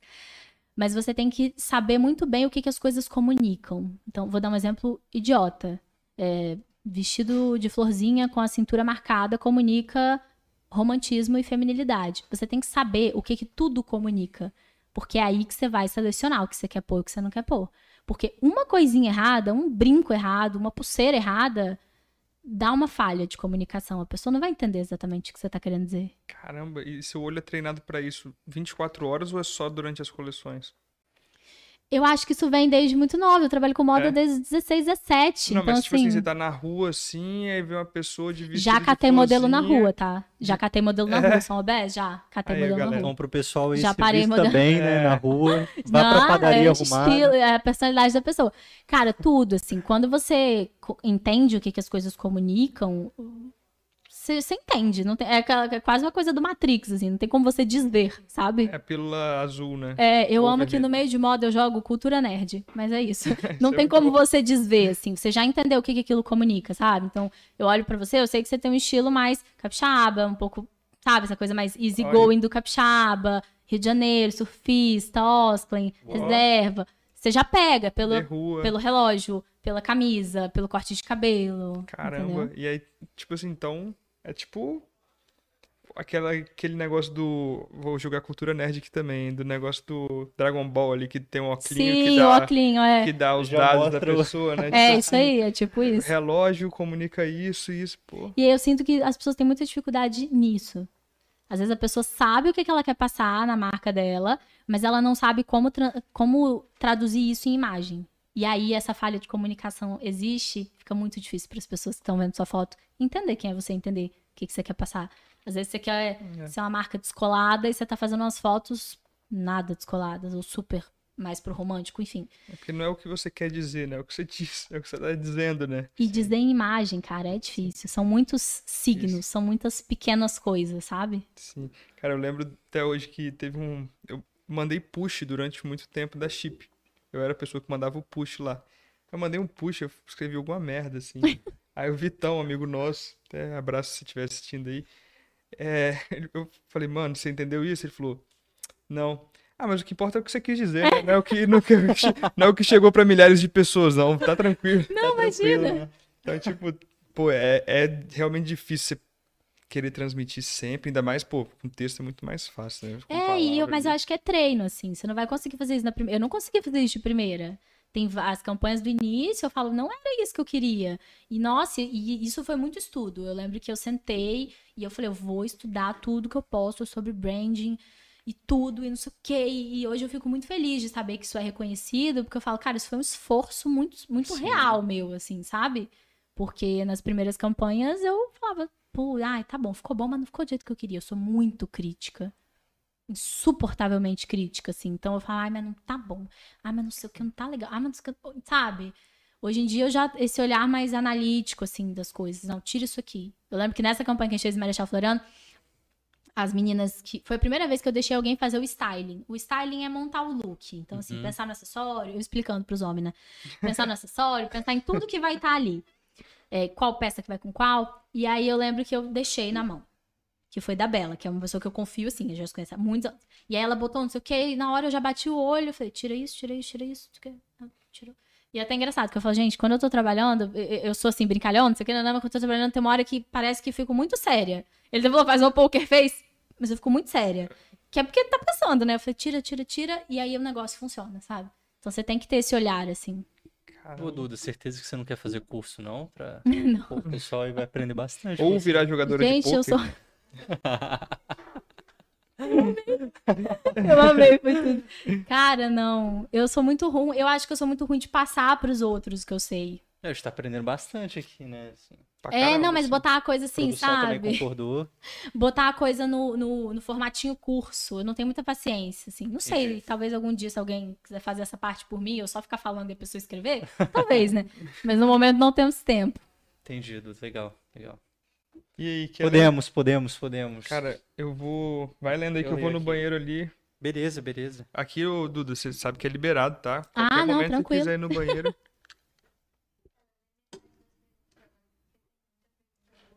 é, mas. Vamos lá, vamos lá. Tem, tem bastante As pergunta perguntas aqui, são né? aonde? Tanto no Insta quanto no No YouTube? Que chique. YouTube também. Tá. A primeira é como assim você é casada, que você tem cara de muito nova? Mentira! Você tá falando sério? É, uai, tá aqui. Que isso, gente? Enfim, se quiser. Se Eu quiser. tenho 28, eu faço 28, 28 anos esse ano, né? Sou E casada. já é casado, tem. tem... É, casado sim, casado. Juntado na fé, casado é. Morando juntos, né? É, a, gente mora. Fazer quase. Fazer cinco anos que a gente mora junto. Cinco anos, cara, que legal. É, a gente namora nove, vai fazer nove anos que a gente tá junto. Segunda pergunta: se a sua costureira é exclusiva ou se, enfim, é, vai fazendo outros trabalhos. como Hoje que ela é exclusiva, hoje eu fechei com ela, ela é só comigo. Só com você, só né? comigo, é. Legal. Mas antes eu fazia com costureiras que faziam outros trabalhos também. É super normal, né? Faccionista trabalhar pra várias pessoas, é bem normal. A sua equipe, ela é exclusiva ou não? Não, não. Os geral. prestadores de serviço, tipo fotógrafo, maquiadores, trabalham pra muita gente. tra- É frila, né? é frila, é. Entendi, entendi. Famosa que o seu sonho é vestir. É usar a Arizona ou se muito pelo que você falou, tem que, tem que dar um match, você não quer colocar isso no Cara, então, uma que eu acho que tá muito próximo é a Manu Gavassi. Eu queria muito que ela usasse. Eu acho que é, enfim, grande sonho. Mas pensando muito alto, eu acho que a Bela Hadid, eu sou apaixonada, né? Ela acho mulher, uma das mulheres mais bonitas do mundo. Eu Eu acho não, que. não conheço. Não, é, foi mal A galera da ignorância. moda vai conhecer. Mas do Brasil, eu acho que é a Manu Gavassi. É. Já teve muita gente legal usando, assim. É muito legal, assim. Tipo, a Giovanna Eubank usou. Caramba, sério? Eu sempre esqueço quem usou, mas foi Giovanna Eubank, Fernanda Paes Leme. Caramba. Caramba. Pô, famosa. A Fernanda Paes Leme pediu. Sério? Que massa, A velho. Giovanna Paes Leme, a, a, a Giovanna Eubank também. Que Pediram maneiro. pra gente pelo Instagram. Mas eu acho que a Manu Gavassi, que eu mandei peça, né? Vamos ver se ela de fato usou ou não. Que eu acho que ela tem a cara da Arizona, assim. ó. Você manda o quê pro empresário dela ou pra casa dela? O stylist me pediu pra eles Ah, usarem num- em Legal. algo que eu não sei o que é. Eles não Caramba, falam. quando, quando ele te pediu, assim, foi a primeira vez que ele pediu, tipo... Foi a é primeira como vez que, foi essa- que Manu Gavassi pediu. Eu fiquei super feliz. Bruna Marquez- Marquezine já rolou de pedir, mas mandei, não sei se usou, Que porque tem isso, isso? assim. É, e a Anitta também. A Anitta já pediram também, mas E não chegou. que esse problema aí de Não São chegou. Paulo, né? É. São Paulo. Não chegou. Que doideira, né, velho? Pensar que, tipo assim, uma pessoa dessa usando pode mudar a, a, a vida, mas você né? sabia que eu não acho? Você acha que não? Eu não acho hoje Porque mais. é, é muito nichado, né, também. Eu não acho mais, porque Talvez alcance traria, né? Mas você não acha que isso vai Não. converter, não. Né? Hoje em dia a internet é muito grande, você precisa de muito mais que isso pra, de fato, assim. Eu acho, eu pensava isso também, por isso que eu tô falando que eu não Pode acho crer. mais, porque algumas dessas pessoas usaram e eu acho que é muito legal, mas e, e porque eu tenho amigas que têm marcas também, né? Não daqui de Vitória. Uhum. Tem amiga minha assim, Duda Beat usou, a Bruna Marquezine usou, e a marca dela continuou. Sendo marca não deu assim, uau, milionária agora. Não, isso não acontece mais, entendeu? É, ainda mais do, Até do porque quando as pessoas usam, quando famosa usa, não é que ela tá usando e falando da sua marca o tempo todo nos stories, entendeu? Às vezes quem marca a, a foto é o stylist. Às vezes a, a pessoa não, ela pegou pra uma produção pra usar, mas não quer dizer que ela vai ficar divulgando a sua marca, entendeu? Não é só usar, postar e, e já É, era, tipo, né? por exemplo, ah, a Fernanda Paes Leme, quando ela pediu, eu falei, nossa, não sei o que, ela tem 3 milhões de seguidores. Na época tinha 3 milhões. Ela postou lá uns 3 stories até e chegou seguidor, mas micro-influencer me rendeu muito mais seguidor do que a Fernanda Paes Leme. Caramba, tá aí uma Que parada tapa, que- né? É. Então hoje, eu vejo assim, quando uma pessoa famosa usa, eu acho que é muito mais de um reconhecimento pra gente, como marca, assim, do tipo, porra, a pessoa tem meu estilo, isso é muito massa, estilo é minha marca, Uhum. do que de fato, assim, nossa, vai Marketing, mudar a minha é, vida. Não vai, gente, desculpa contar pra vocês. Caraca, não tem uma pessoa que você fala bem assim, tipo, se essa usar. Porque, tipo assim, acho que de repente pessoas que têm. Ah, eu acho que alguém seguidores- internacional, sei lá, tipo, uma Kendall Jenner, Bella Hadid, aí eu acho que talvez. Aí. aí a gente pode começar a conversar. Mas, a- mas por isso, assim, porque pessoas grandes usaram e não, não foi Não isso deu, né? tudo, Então, sua assim, expectativa uau. não é tão alta assim, mas pra isso. Eu não acho que seja. Eu vi, por exemplo, é que nem eu falei, amigas minhas tiveram gente muito famosa usando também. E não é assim mais. Entendeu? Caramba, Boa. eu era um iludido até agora, velho. Todos nós, eu acho. né? Desculpa, eu tô aqui para desiludir, tô brincando. Ó, próxima pergunta, falar sobre inspiração e cópia. Você deve trabalhar muito com isso de ah, ter que criar algo, ah, o tempo todo, campanha, drop. É. Sobre esses dois pontos, essas duas vertentes. Cara, é uma linha muito tênue. É uma linha moda. muito tênue. Muito, porque assim, é muito difícil hoje em dia você reinventar a roda.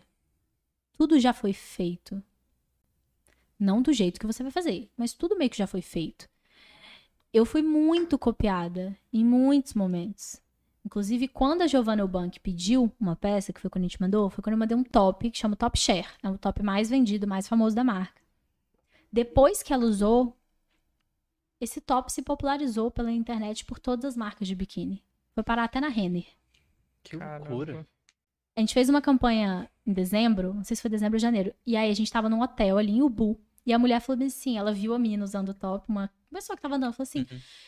como é que é o nome desse top? Você sabe, tipo assim, quem fez esse top? De onde que ele é? Porque eu vi tal pessoa usando. Eu falei, tá. Aí eu fui contar a história pra ela. E eu sei que foi, eu sei que fui eu que criei, porque quando eu criei esse top foi assim, no início da Arizona. Eu demorei seis meses pra fazer a modelagem dele. E como eu falei, eu sou rata de internet. Eu pesquisei o Pinterest inteiro. Eu tinha certeza que não existia nada aquilo. Entendeu? E foi logo depois que a Giovanna Eubank usou. Então acontece muito, assim. Às vezes a pessoa usa uma coisa e aquilo ali. As pessoas nem sabiam de quem elas estavam copiando. Porque quando ela usou, ela não me marcou. Porque foi pra uma campanha da L'Oréal. Ela usou na campanha, foi até propaganda, foi pra TV e tal. E ela não me marcou, porque era o combinado. Ela não ia me marcar, ela só ia usar. Isso é bem comum. As pessoas não sabiam nem de quem que elas estavam copiando. E aí aquilo ali foi. Foi Nossa, saindo, foi fazendo. Hoje em dia eu vejo. comprar de você e não, não sabia a marca também, É, né? mas isso é muito comum. Isso é Caramba. muito comum. Muito. Nossa, isso é um clássico, assim. Caramba. Sério? É. Mas, mas vale a pena? Duda? Tipo, igual... Não tem o que você fazer. Não tem que ser feito. Mas- É como as coisas funcionam. Não, mas tipo assim, vale a pena mandar pra, pra Giovanna? por Ah, não exemplo? sei. Aí eu já acho que não é uma coisa que eu também, se eu ficar pirando, não vou mandar nada pra ninguém, né? É. Mas assim, é como as coisas Verdade. são, assim. A gente fica meio chateado, meio, ai, que saco e tal. Mas eu não sofro mais com isso. Escolhi não sofrer mais com isso também, porque é uma coisa que eu não tenho controle. Vou ficar Sim, sofrendo coisa que eu não tenho controle.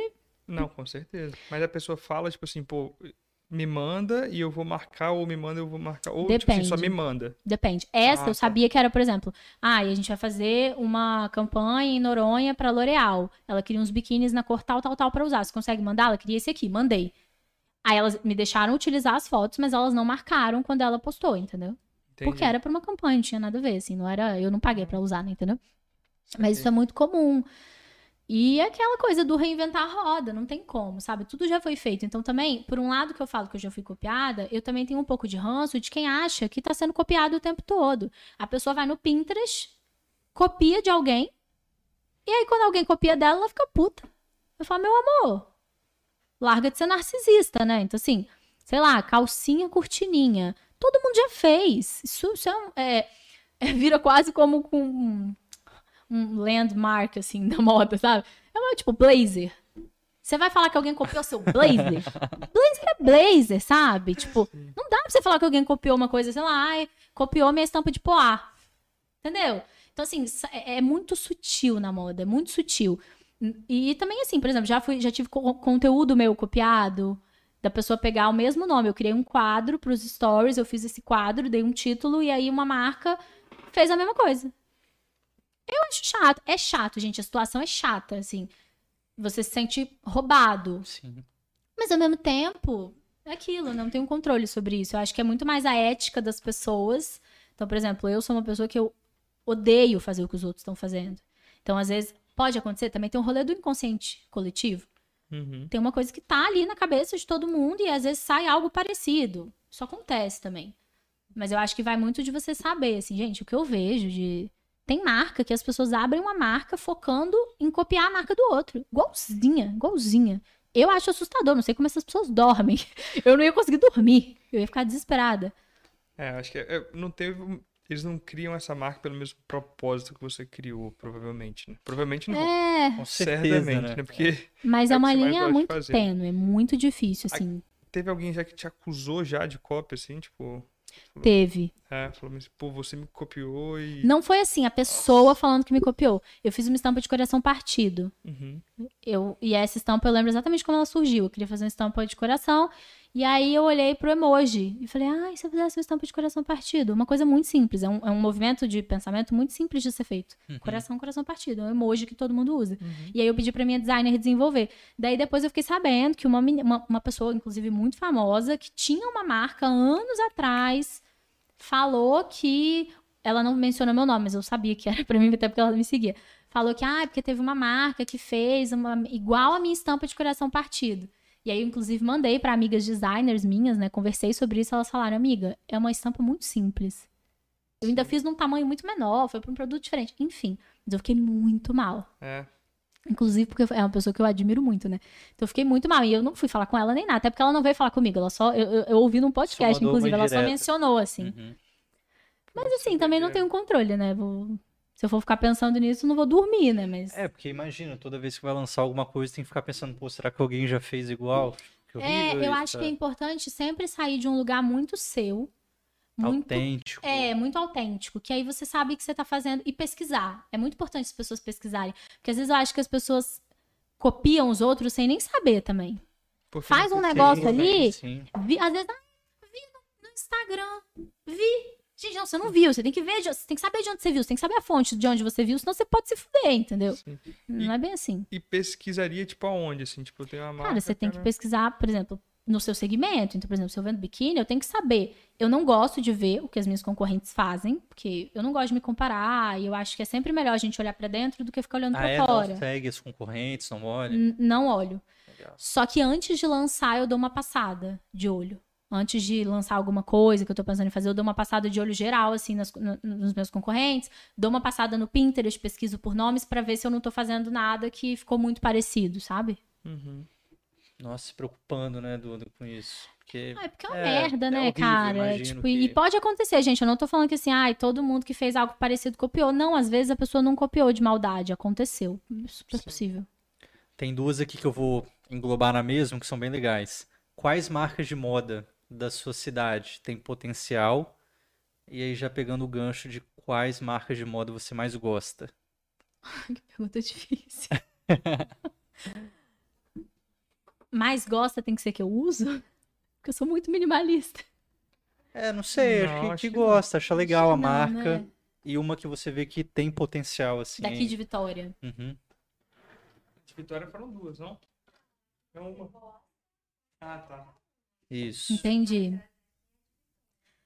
Tá, eu consumo muito pouco, né? Eu não sou uma pessoa que compra muito. Minimalista, né, É, Duda? eu tenho uma pegada mais minimalista, assim. Eu compro muito sapato. Sapato não sou minimalista, não.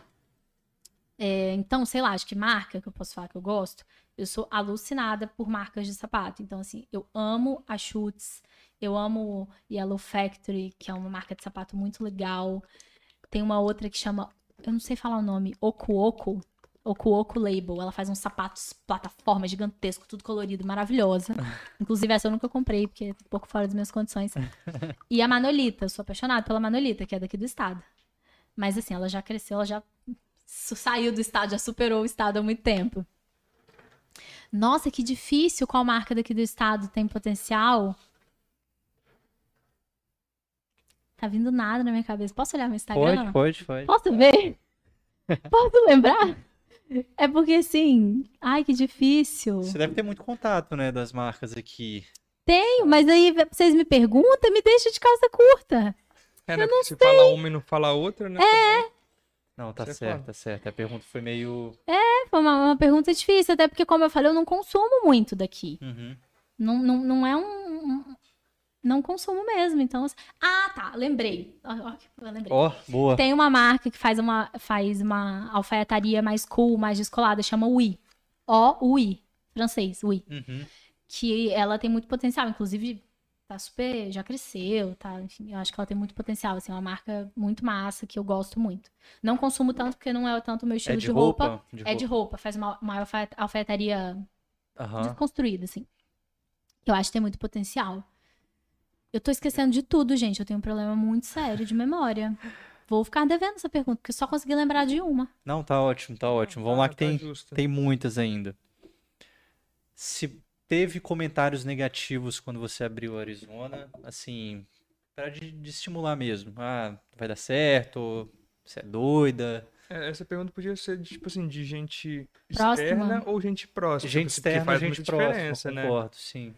Eu Faz acho que gente externa não, porque quando você abre, ninguém muito te conhece, conhece. sabe? Então vamos... É, hate, assim, acontece, mas começou depois de quando você cresce, né? Se você não teve um hater, você não tá famoso ainda.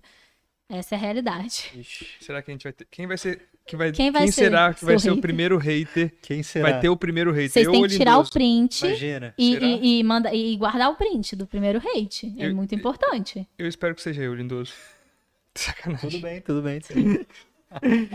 Eu acho que você, você- Ele fala pensando um pouco mais. Então, acho que tem mais chance de ser você mesmo. chance, Você né? solta, assim. Vai, É. fala alguma coisa que as pessoas interpretam errado, né? Eu, eu cheguei no ponto assim, ah, vou falar merda mesmo quando precisar e tal. É. Mas.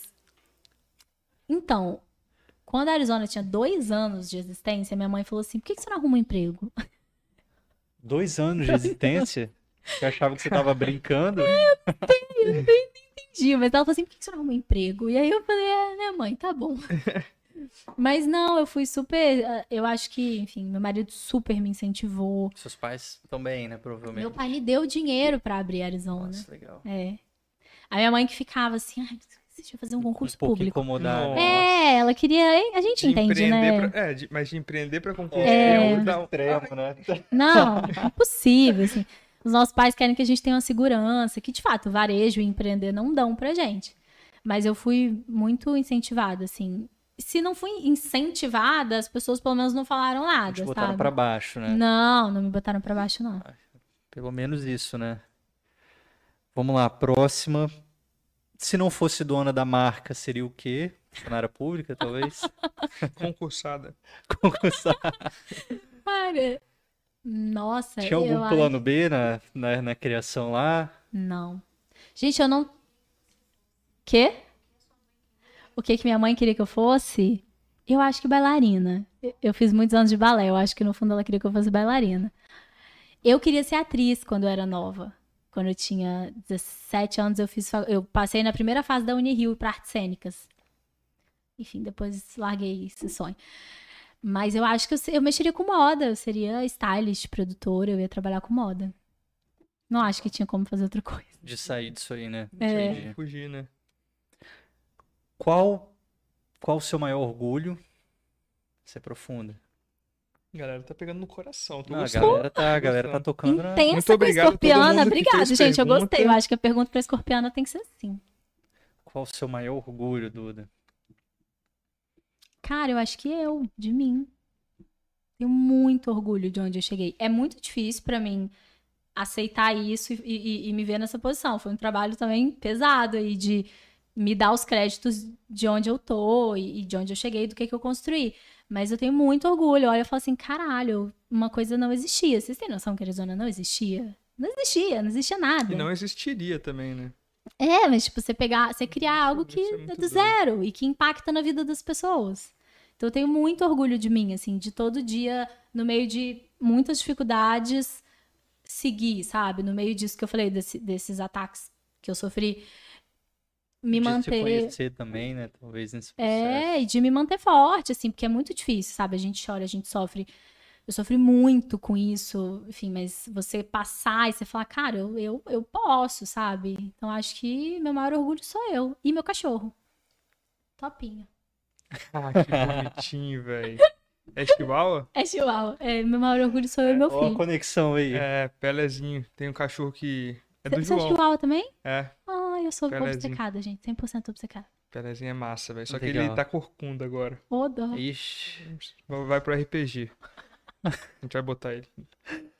Qual é, agora já indo lá de cima agora pra baixo, qual a maior dificuldade em ter uma marca? Nossa. Eu sei que deve ter várias, né?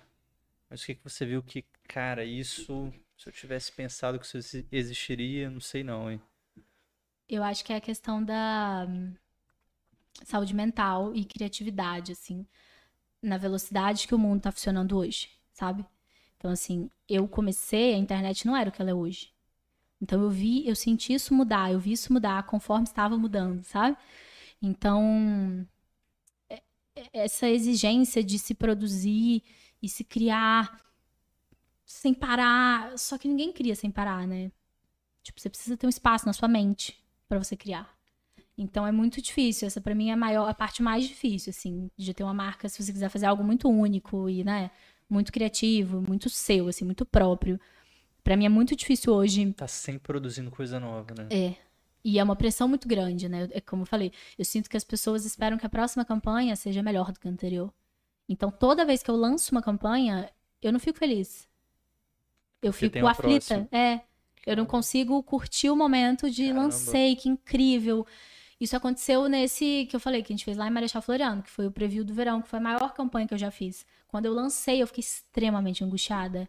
E aí minhas amigas ficam assim, mas por que você tá angustiado? Eu falei, porque eu vou ter que fazer melhor que isso. Eu não sei se eu consigo fazer melhor que isso. Caramba. Tem isso, para mim esse é o ponto mais pesado, assim. E se eu não conseguir fazer melhor que isso? E se esse foi o melhor que eu já fiz? E aí uma amiga minha me falou uma coisa muito sábia. Ela falou, você não precisa fazer melhor. Só precisa fazer sempre isso. Acho que as pessoas não esperam a mais, elas esperam pelo menos isso. E assim, não é uma coisa super reconfortante, mas para mim já foi um pouco reconfortante, é um né? pouco, né? Então, assim, essa coisa de ter que estar se provando, de ter que ser o melhor, de- sabe? Assim, a internet coloca a gente nisso, a gente se compara muito. Também, né? Cara, eu Então, assim, você tem que ter menos de 30 anos, ter feito seu primeiro milhão e ter saído na Forbes e não sei o quê, e papapá. E essa, essa coisa 30 com anos de números. experiência já. É, e essa coisa com números, a fixação das pessoas por números, sendo que não é sobre isso, sabe? Então, isso, isso tudo com a criatividade, com essa coisa, essas demandas, assim, da velocidade que a gente vive hoje, eu acho que é a parte mais difícil de ter uma marca. Nossa, imagino. E eu tava refletindo sobre isso também, sobre essa questão do Instagram, assim, até que ponto que, pô, tem que gerar sempre conteúdo e, parece que o algoritmo te es- espreme cada dia mais, né? Tipo, Uhum. pô, tem story, tem que postar reels, tem que postar feed. E, Gente, tipo, quem é que todo dia tem algo super interessante pra dizer? Pô, tem dia que minha vida é... Entende? é E aí chega numa aflição de eu preciso Eu alguma preciso coisa. ter algo pra dizer, tipo, impo- e não pode ser qualquer coisa, tem que ser Tem sim. que ser aquela. Uau, foda. você tem que. Tá, Enfim, eu sei que essas pressões, elas são externas, mas elas também são muito internas minhas, né? Estou falando com a minha maior dificuldade. Mas acaba também Mas sendo elas por existem. Conta, sendo por conta que tem gente postando todo dia, eu acho. Tem, gente, sim. Sei lá, cara. E acho- é muito. Outra coisa que eu acho que é muito difícil é você entender que a sua jornada não é igual à jornada dos outros. Eu trabalho isso até hoje. Isso é difícil, né, de entender. É muito difícil, porque às vezes a pessoa começou 10 degraus acima de você. Você não, você não começou desse lugar. Então, a sua jornada é diferente da dela, sabe? Às vezes a pessoa tem contatos, às vezes, enfim, milhares de coisas. A pessoa deu uma sorte. Gente, sorte existe. As pessoas dão sorte. Vídeos viralizam. Por que motivo? Sabe Deus. Então, sabe, assim, eu acho muito bizarro a gente ficar tentando procurar o que da viralização que é pra eu repetir. É tipo o, o aquela coisa do livro, né? Como se tornar Steve Jobs. O Steve Jobs não leu o livro sobre como se tornar o Steve Jobs. Isso é verdade. É um bom ponto. O um Steve bom Jobs não ponto, né? sabe. ele- você acha que o Steve Jobs sabia dizer que o que ele fez lesse- ele ser ele? Ele não sabia. A vida não é. É porque é muito fácil você pegar de no bolo, né? final e Uhum. traçar uma linha reta e falar: olha aqui, tudo que a pessoa fez. Mas a pessoa tava fazendo, não tinha ideia de que ia dar nisso, sabe? E será que se ela lesse esse livro, ela se tornaria o Steve Jobs? Exatamente! Então, assim, por isso que eu tenho um pouco de ranço, assim, de é, essa coisa dos cursos, de como se tornar um milionário. Eu, não acho que as coisas são assim. Não acho que a vida funciona assim. Deve, eu tenho essa teoria aí de deve ter mais gente dando curso de ensinando como ficar milionário do que milionários. Aham, com certeza. Ah, na internet, com certeza, certeza. com certeza, com certeza. Mas é um bom ponto, do eu gostei. Gostei desse parado do Steve Jobs, vou usar. Vou fingir que foi eu que falei. Pode, eu deixo, eu deixo. Obrigado. Olha só, essa é pesada também, hein? Em quem você se inspira? Talvez você tenha alguma aí na carta na manga, mas não sei. É só essa? Por- enquanto, sim. Ah, tá. É porque ele falou, É, eu achei não, que você um jeito Ah, foi mal, criei expectativa. é. Eu não acho que tem uma pessoa, assim, não tem uma coisa. Eu gosto muito dos anos 80, 70. Eu sou muito fissurada, assim, obcecada. Então eu acho que to- tudo que eu crio vem, vem de antes, assim, de olhar pra trás, sabe? Eu gosto muito. Mas não tem uma coisa, assim. Não tem uma pessoa. Não, não tem. É Não- porque eu acredito que inspiração ela vem. Eu acredito que a gente é uma coxa de retalho. Então, assim, é tudo que você viveu, é tudo que você viu, é tudo que você fez, é tudo que você experienciou, Isso é assistiu, individual, né? escutou. E não só isso. Porque pode ter tido uma pessoa que viveu tudo igual a você, escutou tudo igual a você. É como isso juntou na sua cabeça. É o, é o clique. É o. Olha, isso aqui pode ficar disso aqui, sabe assim? Eu tenho muito isso. Às vezes as pessoas, ai, como, como é o seu processo criativo? Não tenho a menor ideia, eu preciso até mapear isso. Eu sinto que vem. Uma hora dá um. Eu falei, eita, isso aqui, isso aqui. isso- Aí eu falei, ah, aconteceu, sabe? Eu gosto de me abrir, assim. Eu acho que A gente tem que estar aberto para inspiração vir de qualquer lugar. Absolutamente qualquer lugar. Por isso que não tem uma pessoa, uma coisa, assim. Acho que não se mapeia, exatamente. Sempre quis trabalhar com moda, talvez sim, né? É, antes é. eu queria ser atriz, mas. Mas estava. Mas é arte ali. É. Ia ser boa. O que você falaria para Eduarda de 18 anos? Você tava o que fazendo o quê? Gente, na... vocês vão fazer chorar. você tava na faculdade, provavelmente, né? Eu posso jogar essa pergunta para Eduarda de 15? Pode, pode. Sim. Sim. Aqui do martelo aqui. Você não precisa ser boa no que as pessoas estão te dizendo para ser boa. E você não é burra. Vocês têm quantos anos mesmo? Eu tenho 24. 24, tá. 25. Mas eu acho que vocês vieram da mesma geração de escola que eu. Quando eu estudava, ensino fundamental e ensino médio, me fizeram acreditar que eu era burra. Isso é muito claro para mim.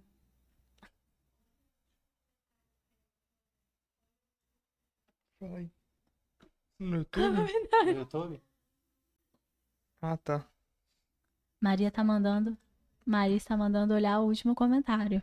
eu tô aqui guiando. Eu estou guiando, eles estão procurando comentário. Seguem procurando. Tá todo mundo falando que você é muito sábio, maduro e inteligente. Obrigado, gente. Legal. Mas me fizeram acreditar que eu era burra, porque eu não era, eu não sou uma pessoa muito acadêmica, eu tenho dificuldade assim de sentar e estudar da forma tradicional. E, enfim, eu era ruim nas matérias, eu gostava de conversar.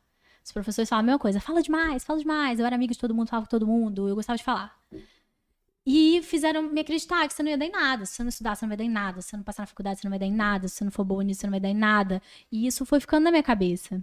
Isso seus pais pressionando também ou não? Era mais Não era uma pressão, mas era uma fala que existia, assim. Hum. Se você não estudar, você não vai dar em nada. E estudar da forma que era dito que era estudar. Uhum. E era, na minha época, era assim, medicina, engenharia e direito. direito. Uhum. E eu não queria nada disso. Eu queria fazer artes cênicas. Pensa. Então, eu sinto que o que me salvou disso foi que eu não grudei nisso. Eu não grudei no quem me disseram que eu era. Ou quem, como fizeram eu me sentir. Eu sempre fui, eu vou fazer o que eu quero e foda-se. Eu larguei três faculdades, gente. Hoje eu me arrependo, hoje eu não teria largado, porque eu acho que a gente não pode jogar fora oportunidade. Tem gente que não tem oportunidade. Então, assim, eu acho que a gente tem que valorizar as oportunidades. Mas eu larguei três faculdades, eu não tenho compromisso com erro. Quando eu vejo que não é isso, acabou, matei, vou embora. A minha confeitaria. Quando eu percebi que era a Arizona que eu queria, acabou, matei, fui embora. Então eu sinto que eu sempre fui muito desprendida de como quem diziam que eu era, sabe?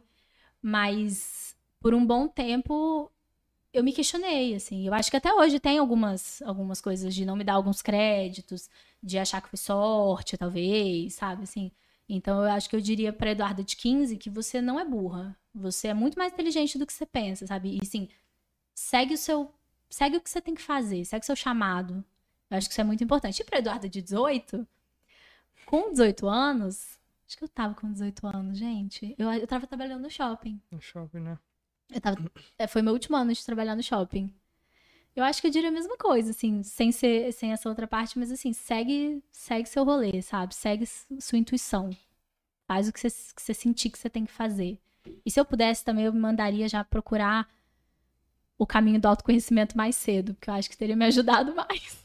Sério, legal. Eu legal. queria, se eu pudesse ter encontrado, por exemplo, astrologia e tudo isso mais cedo, eu acho que ou ter feito análise mais cedo, com 18 anos, começado um processo de psicanálise com 18 anos. Já pensou, gente? É, é uma coisa que pouco se falava, ou, tipo assim, eu pelo menos falava. não ouvia não, não se falava, absolutamente é. nada disso quando eu era mais Não, novo. não tinha, assim, nem psicanálise. Hoje em dia que as pessoas falam de terapia, não sei o quê. E... Hoje tá ficando mais comum, é... dá pra falar isso, né? É. Eu acho que é porque hoje a gente fala das coisas, né? Na minha época é. ninguém falava das coisas. Não. não falava sobre nada, não falava sobre machismo, não, não falava, né? Uhum. Aí com a internet a gente fala das coisas, assim, tudo, né? Então acho que falar sobre saúde mental é muito importante. Eu acho que eu diria isso, assim, faz uma análise. Acho que eu, nossa, eu ia estar tá voando. Anos. Hoje eu ia estar tá, assim, zero bala, sem um problema. Mentira, tá com um monte. Mas assim, talvez alguns eu já tivesse passado. Legal, Duda. Qual é o melhor conselho que já te deram? Não sei se dá até para recordar disso, não é difícil. É... difícil a, né? a galera tá pegando pesado com tá você, pegando Duda. pesado. Né? Eu, eu tô imaginando bem assim, se fosse pra mim, eu ia estar assim, eita, Jesus. Mas você desembola. Eu jogando pressão, jogando pressão. Tudo bem, obrigado. Eu tenho que lembrar quem foi a pessoa que me deu ou pode ser um conselho? Não, não. Acho que pode ser só o conselho. Não, a pessoa que perguntou não cobrou tanto assim, não. e fala quem foi. E fala quem foi. É... Eu acho que esse da, da Benny Brown, para mim, é muito forte, assim. De você só escutar palpite, só escutar, na verdade, quem tá na arena com você. Quem teve coragem de descer lá onde você tá e fazer o que você tá fazendo. É muito fácil estar tá sentado na arquibancada falando, não tá bom, não tá certo, não né? tá legal, não tá bonito. Muito fácil. E a gente se apega, né? Sim. A gente se apega no um. São 25 mil pessoas, sei lá, amando. Tem um comentário ruim. Você pega naquilo ali, você dorme pensando naquilo. Então, assim, seria esse. E o segundo é não dar alimento para essas coisas. Pra... Não dar alimento para as coisas ruins, sabe? O que você dá alimento cresce. Então, assim, hoje, isso foi uma coisa que eu aprendo ainda, tá? Isso não é super resolvido na minha vida. Mas é um conselho que eu escutei que me ajuda muito todo dia, assim. Dá alimento pro que você quer que cresça. O que você não alimentar vai morrer de fome. Deixa. Legal isso. Legal. Isso é, e não tem como você, você não ler e não sentir nenhum comentário ruim. Não isso tem. que é tenso. Isso que eu acho que é mais. Eu acho que você tem que, de fato. Por isso que eu falo, não alimentar. Você viu, tá ali. Mas eu, eu vou escolher olhar para outro lado. Eu vou escolher olhar para as 20 mil pessoas que estão amando sabe? Eu vou escolher olhar para os X comentários bons que tem. Ou mesmo se tiver um bom e um ruim, a escolha é sua, você vai olhar para o bom ou para o ruim, sabe? Eu trabalho isso todo dia, é muito difícil. Tem dia que você pega no ruim, meu filho, se agarrou ali, você não sai mais não. Só que é muito problemático, você vai fundo do poço naquilo ali. Então, acho que é isso, assim, é você largar mesmo. Vi, me machucou, doeu, senti, não é não sentir, ninguém tem como não sentir, né, gente? E deixa, larga, solta. Legal, Duda. Esse, essa é muito boa. O que você acha sobre a romantização do empreendedorismo? Você comentou que ah, esse empreender é famoso e tal, objetivo, Nossa, mas. Nossa, gente, eu acho um saco. Eu não tenho mais. Vou empreender tenho... agora vendendo curso. Eu não tenho paciência. Eu acho que as pessoas. Enfim, a real é que isso foi romantizado para vender curso. Isso foi romantizado. Pra virar coach, né? Gente, tudo hoje em dia, a gente, tá, a gente vive num sistema capitalista. Nada é romantizado à toa. Tudo é romantizado porque tem um fim. Sim. sim. Né? Quando chegam para você, Duda, ah, me dá uma dica aí já que você é empreendedor. Cara, eu não. eu falo, às vezes eu falo brincando assim, tipo, não tenha marca, mas é porque eu acho que você tem que tirar a galera que não tá com vontade. Se por causa desse meu comentário você não for abrir uma marca, você não queria abrir uma marca. Se porque eu, sabe, assim, eu acho que só os fortes vão, vão ficar, porque é, é tenso, é pesado, é difícil. E, e, eu acho que essa, essa romantização serve ao propósito de vender curso. E aí isso é muito, eu acho muito cruel no país que a gente vive, em que tanta gente empreende por necessidade. E aí muita gente compra curso acreditando, sabe assim, a pessoa perdeu o emprego, tá fudida compra um curso lá acreditando que vai ser as mil maravilhas que as pessoas estão falando. Eu não sei como essas pessoas dormem, sabe assim, porque é muito pesado. Gente, isso é muito comum. Quando eu abri o TAP, muita gente falava: Nossa, eu comprei tantos cursos e não consegui. Ah, eu comprei. As pessoas acham que comprar curso porque o fulaninho tá milionário, ela vai ficar milionária, entendeu? É aquilo que eu falei do, do, do Steve Jobs. É tipo, não é porque fulaninho ficou milionário fazendo o que ele faz que se você fizer você pode fazer exatamente a mesma coisa e não exatamente. ficar milionário. As pessoas precisam entender que o mundo funciona de formas caóticas. Não, é. não existe Esse... assim, ah, eu fiz A, você vai fazer A, você vai ficar milionário. Isso não existe. Existe isso é questão de timing também, né, cara? Tipo, Tudo, pô... cara, sorte, aleatoriedade. A gente vive num mundo que, assim, eu falo que nada é aleatório, mas as coisas acontecem de formas caóticas. Sim. Teoria do caos, assim, uma loucura. Então, eu acho muito cruel se você me pedir uma palavra, eu acho muito cruel a romantização do empreendedorismo. Eu acho que faz pessoas abrirem e fecharem negócios. E assim, a gente sabe que no Brasil você quebrar, você fechar um negócio é muito pesado. É muito dinheiro que as pessoas perdem com isso, sabe? Enfim, tem gente que comete suicídio porque não conseguiu botar o negócio para frente. E eu acho que as pessoas brincam com algo que é muito sério, é o dinheiro dos outros, é a sobrevivência dos outros, às vezes é o sonho de alguém. Então, acho que é uma coisa que não deveria ser tão romantizada assim. Acho que é algo que tinha que ser, ser falado com muito mais seriedade do que é. E eu gosto, eu falo até brincando no tapa, eu falo, gente, não é que eu tô desincentivando vocês. Mas eu sou essa pessoa. Eu prefiro que você me fale uma coisa muito dolorida de ouvir, mas que é, é o que é, é pra eu trabalhar com a realidade. Sabe? Eu sempre falo isso para as pessoas que trabalham comigo, para as pessoas que convivem comigo. Eu quero saber a realidade. Eu não sei se é por causa do meu pai. Meu pai é essa pessoa, gente. Meu pai não tem tato nenhum. nenhum. Só que ele é uma pessoa extremamente verdadeira e sincera. É então, assim, às vezes aí a gente vai se sentir doído. Mas eu prefiro saber onde eu tô pisando. Eu prefiro a realidade, mesmo que doa. Matrix. então. Boa referência. Boa referência, né? Eu sempre falo isso da, das pílulas. Então, eu acho que a gente devia começar falando de empreendedorismo mandando a real do que é. E, cara, se a pessoa foi desincentivada porque você mandou a pala da real, você ajudou essa pessoa. Talvez não Exatamente. Ela, é. ajudou, né? Exatamente. Ela ia... Ou você preferia abrir um negócio e fechar em um ano? Ficar com um passivo, sei lá, entendeu? Abrir um negócio e achar que vai ficar rico em Cara, vocês... não, e o negócio do TikTok, as pessoas viralizarem no TikTok, tá rolando. Teve uma, umas duas ou três meninas que me mandaram mensagem no TAP, falando: ah, eu vi muita gente que postou, que viralizou no TikTok, eu abri minha marca, tem seis meses, não, não, não cheguei onde essas pessoas chegaram e me sinto super frustrada. Seis meses, gente. Seis meses. O que, que você sabe com seis meses de marca? Sabe nada. Sabe, assim? Então é muito cruel, é, leva as pessoas a se frustrarem, e, e, isso é muito pesado, sabe? Principalmente falando de saúde mental também, isso é muito pesado. A gente volta e meia tem discussões sobre TikTok aqui nesse, nesse escritório. volta e meia. Eu Pega gosto fogo, dos vídeos de cachorro. Tem altos e baixos mesmo é. sobre essa discussão. Quais dicas você dá para o processo de autoconhecimento que você citou bastante aqui nessa conversa? Que Acredito que foi muito importante para você. Muito, até é, hoje. E, poxa, deve ser muito importante até para qualquer um, né? Essa é. questão é. de autoconhecimento, quais dicas que você Eu dá, diria, a primeira coisa seria fazer análise. Se você não quiser ir para psicanálise, eu gosto muito de psicanálise. Vai fazer terapia. Primeira coisa, você precisa falar para entender.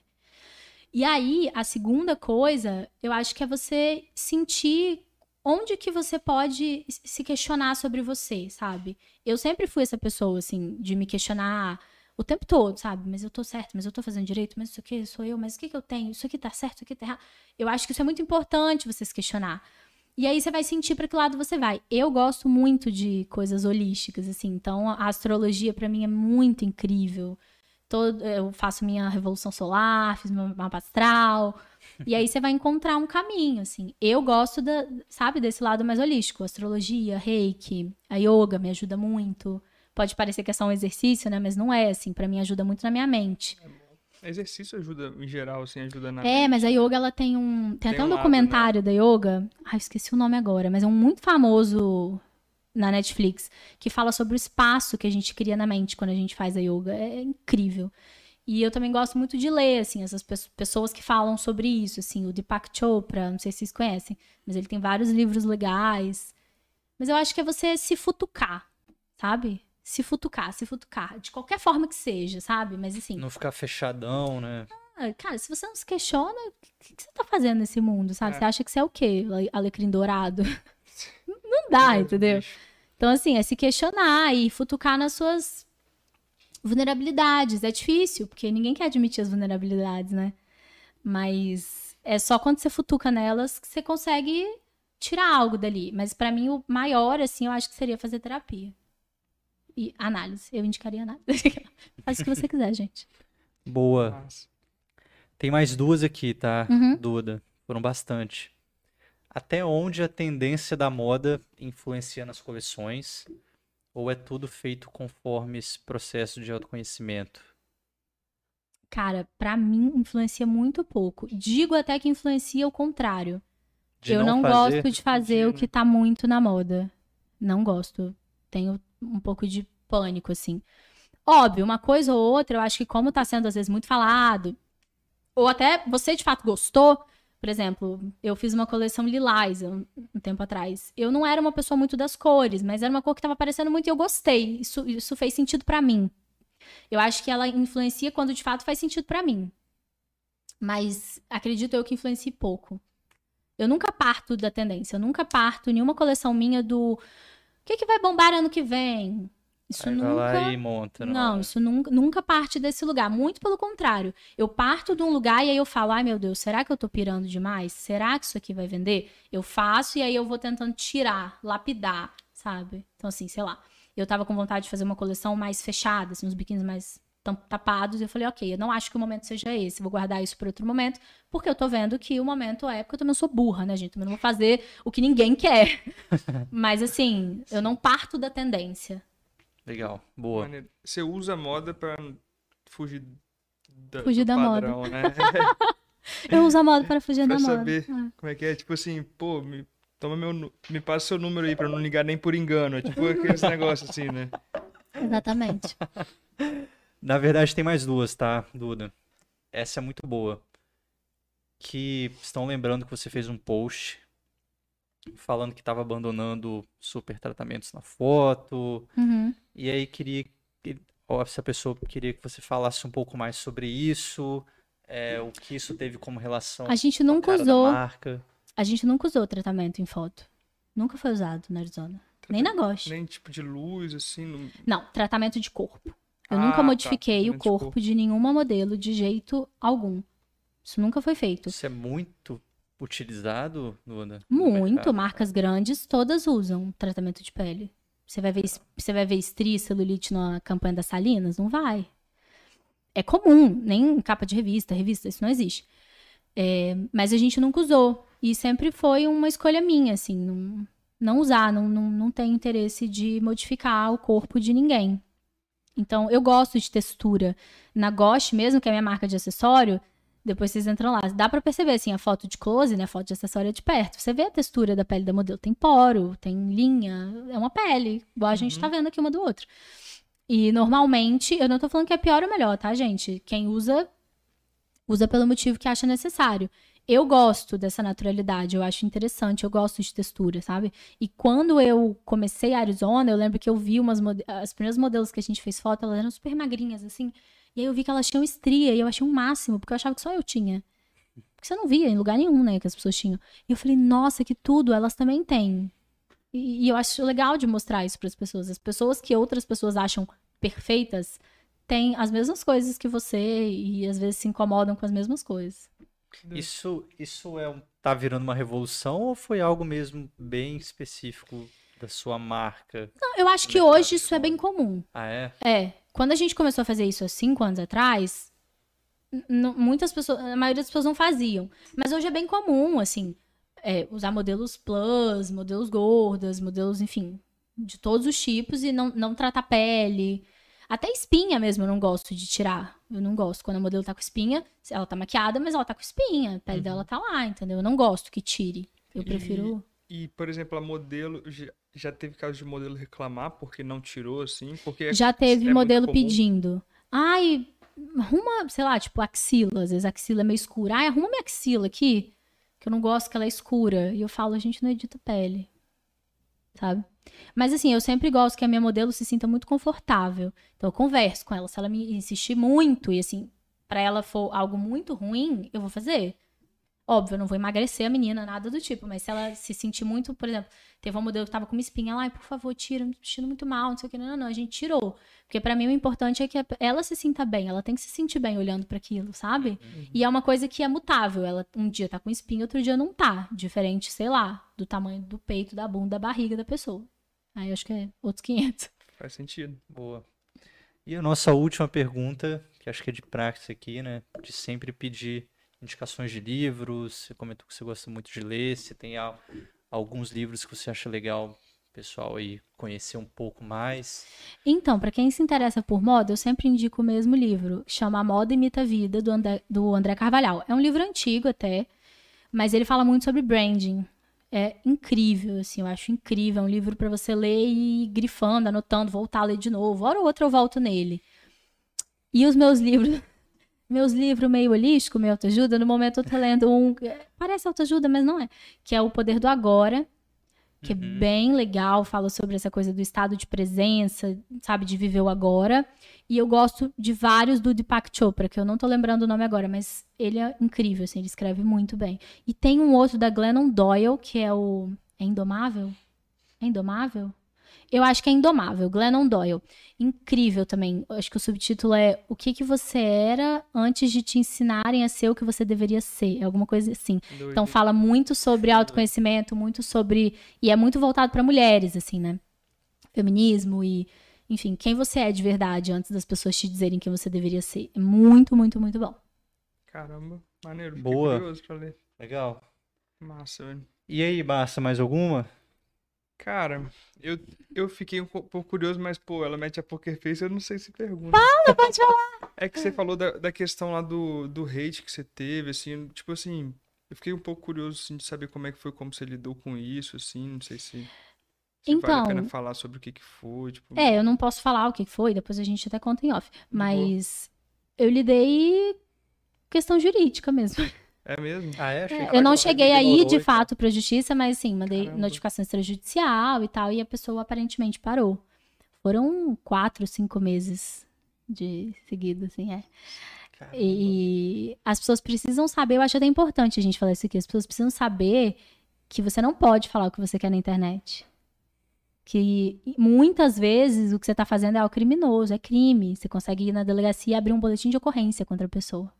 Então, assim, não é porque o Instagram é seu, a rede é sua, que você pode falar o que você quer e que você pode falar dos outros. Quer falar dos outros? Vai falar com sua amiga, vai fofocar, entendeu? Você não pode falar dos outros, você não pode falar do negócio dos outros. As pessoas precisam entender que a internet não é mais terra sem lei. Tem lei pra tudo isso. E a gente tá, né?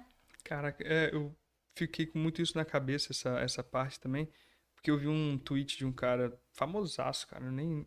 É famosaço, mas eu não lembro o nome dele. Eu lembro do programa. Eu amo. Do Melhor programa pessoa. que. Realmente, É, não, é é. Marcos Castro, eu acho. É, que ele tem um programa lá de não rir e tal, tipo, que ele faz as piadinhas lá.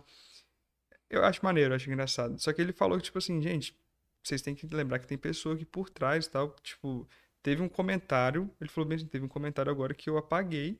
Porque, tipo assim, pô, me fez chorar pra caramba. E o cara tem, tipo, sei lá, 500 mil seguidores lá. E uma pessoa foi lá e comentou e, mano, acabou com o dia do cara. Ele falou.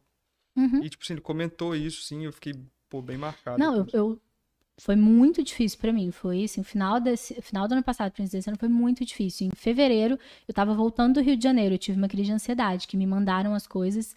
Eu tava na sala de embarque, eu comecei a hiperventilar, eu não conseguia levantar pra embarcar. E tava dando hora de embarcar, eu hiperventilava, chorava, chorava, chorava, chorava, chorava, chorava. Até que eu consegui levantar e ir, assim, mas as pessoas precisam entender que elas não podem.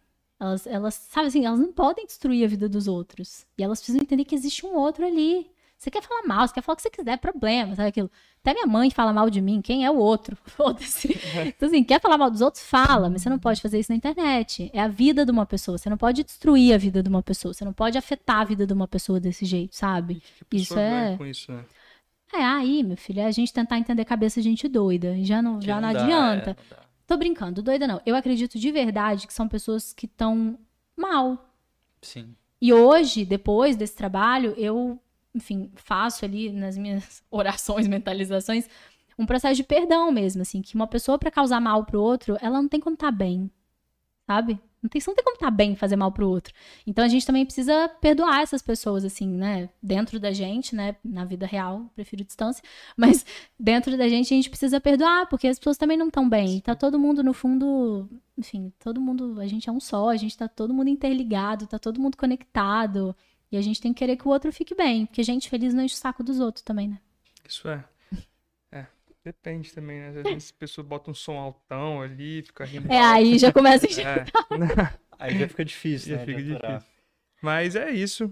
Pô, muito obrigado por ter vindo, Duda. Eu gostei demais aqui da nossa conversa. Ah, eu sério. também. Obrigado mesmo, tá? Por estar compartilhando sua história, respondendo todas essas perguntas que a gente ficou bem surpreso, né? Bastante gente querendo te conhecer Gente, melhor. fiquei muito feliz. Mandem mais. Vou abrir caixinha de pergunta no meu Instagram pra vocês mandarem. Abre Adoro. mesmo, velho. E, tipo assim, a gente abriu e, tipo, um monte de gente começou, tipo, Amei. muito rápido. Foi bem maneiro.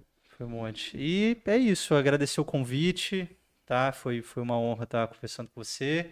E se quiser deixar um recado pessoal aí também, a gente tá, Ah, tá é? naquela câmera. Geral, Mas para todo mundo aí que tá, tava acompanhando aí a Duda e nosso podcast, obrigado mesmo, gente. Eu amei participar, gente. Muito obrigada. Tô super honrada de estar aqui onde tantas pessoas que eu admiro tiveram, assim. Tô super feliz. Muito obrigada.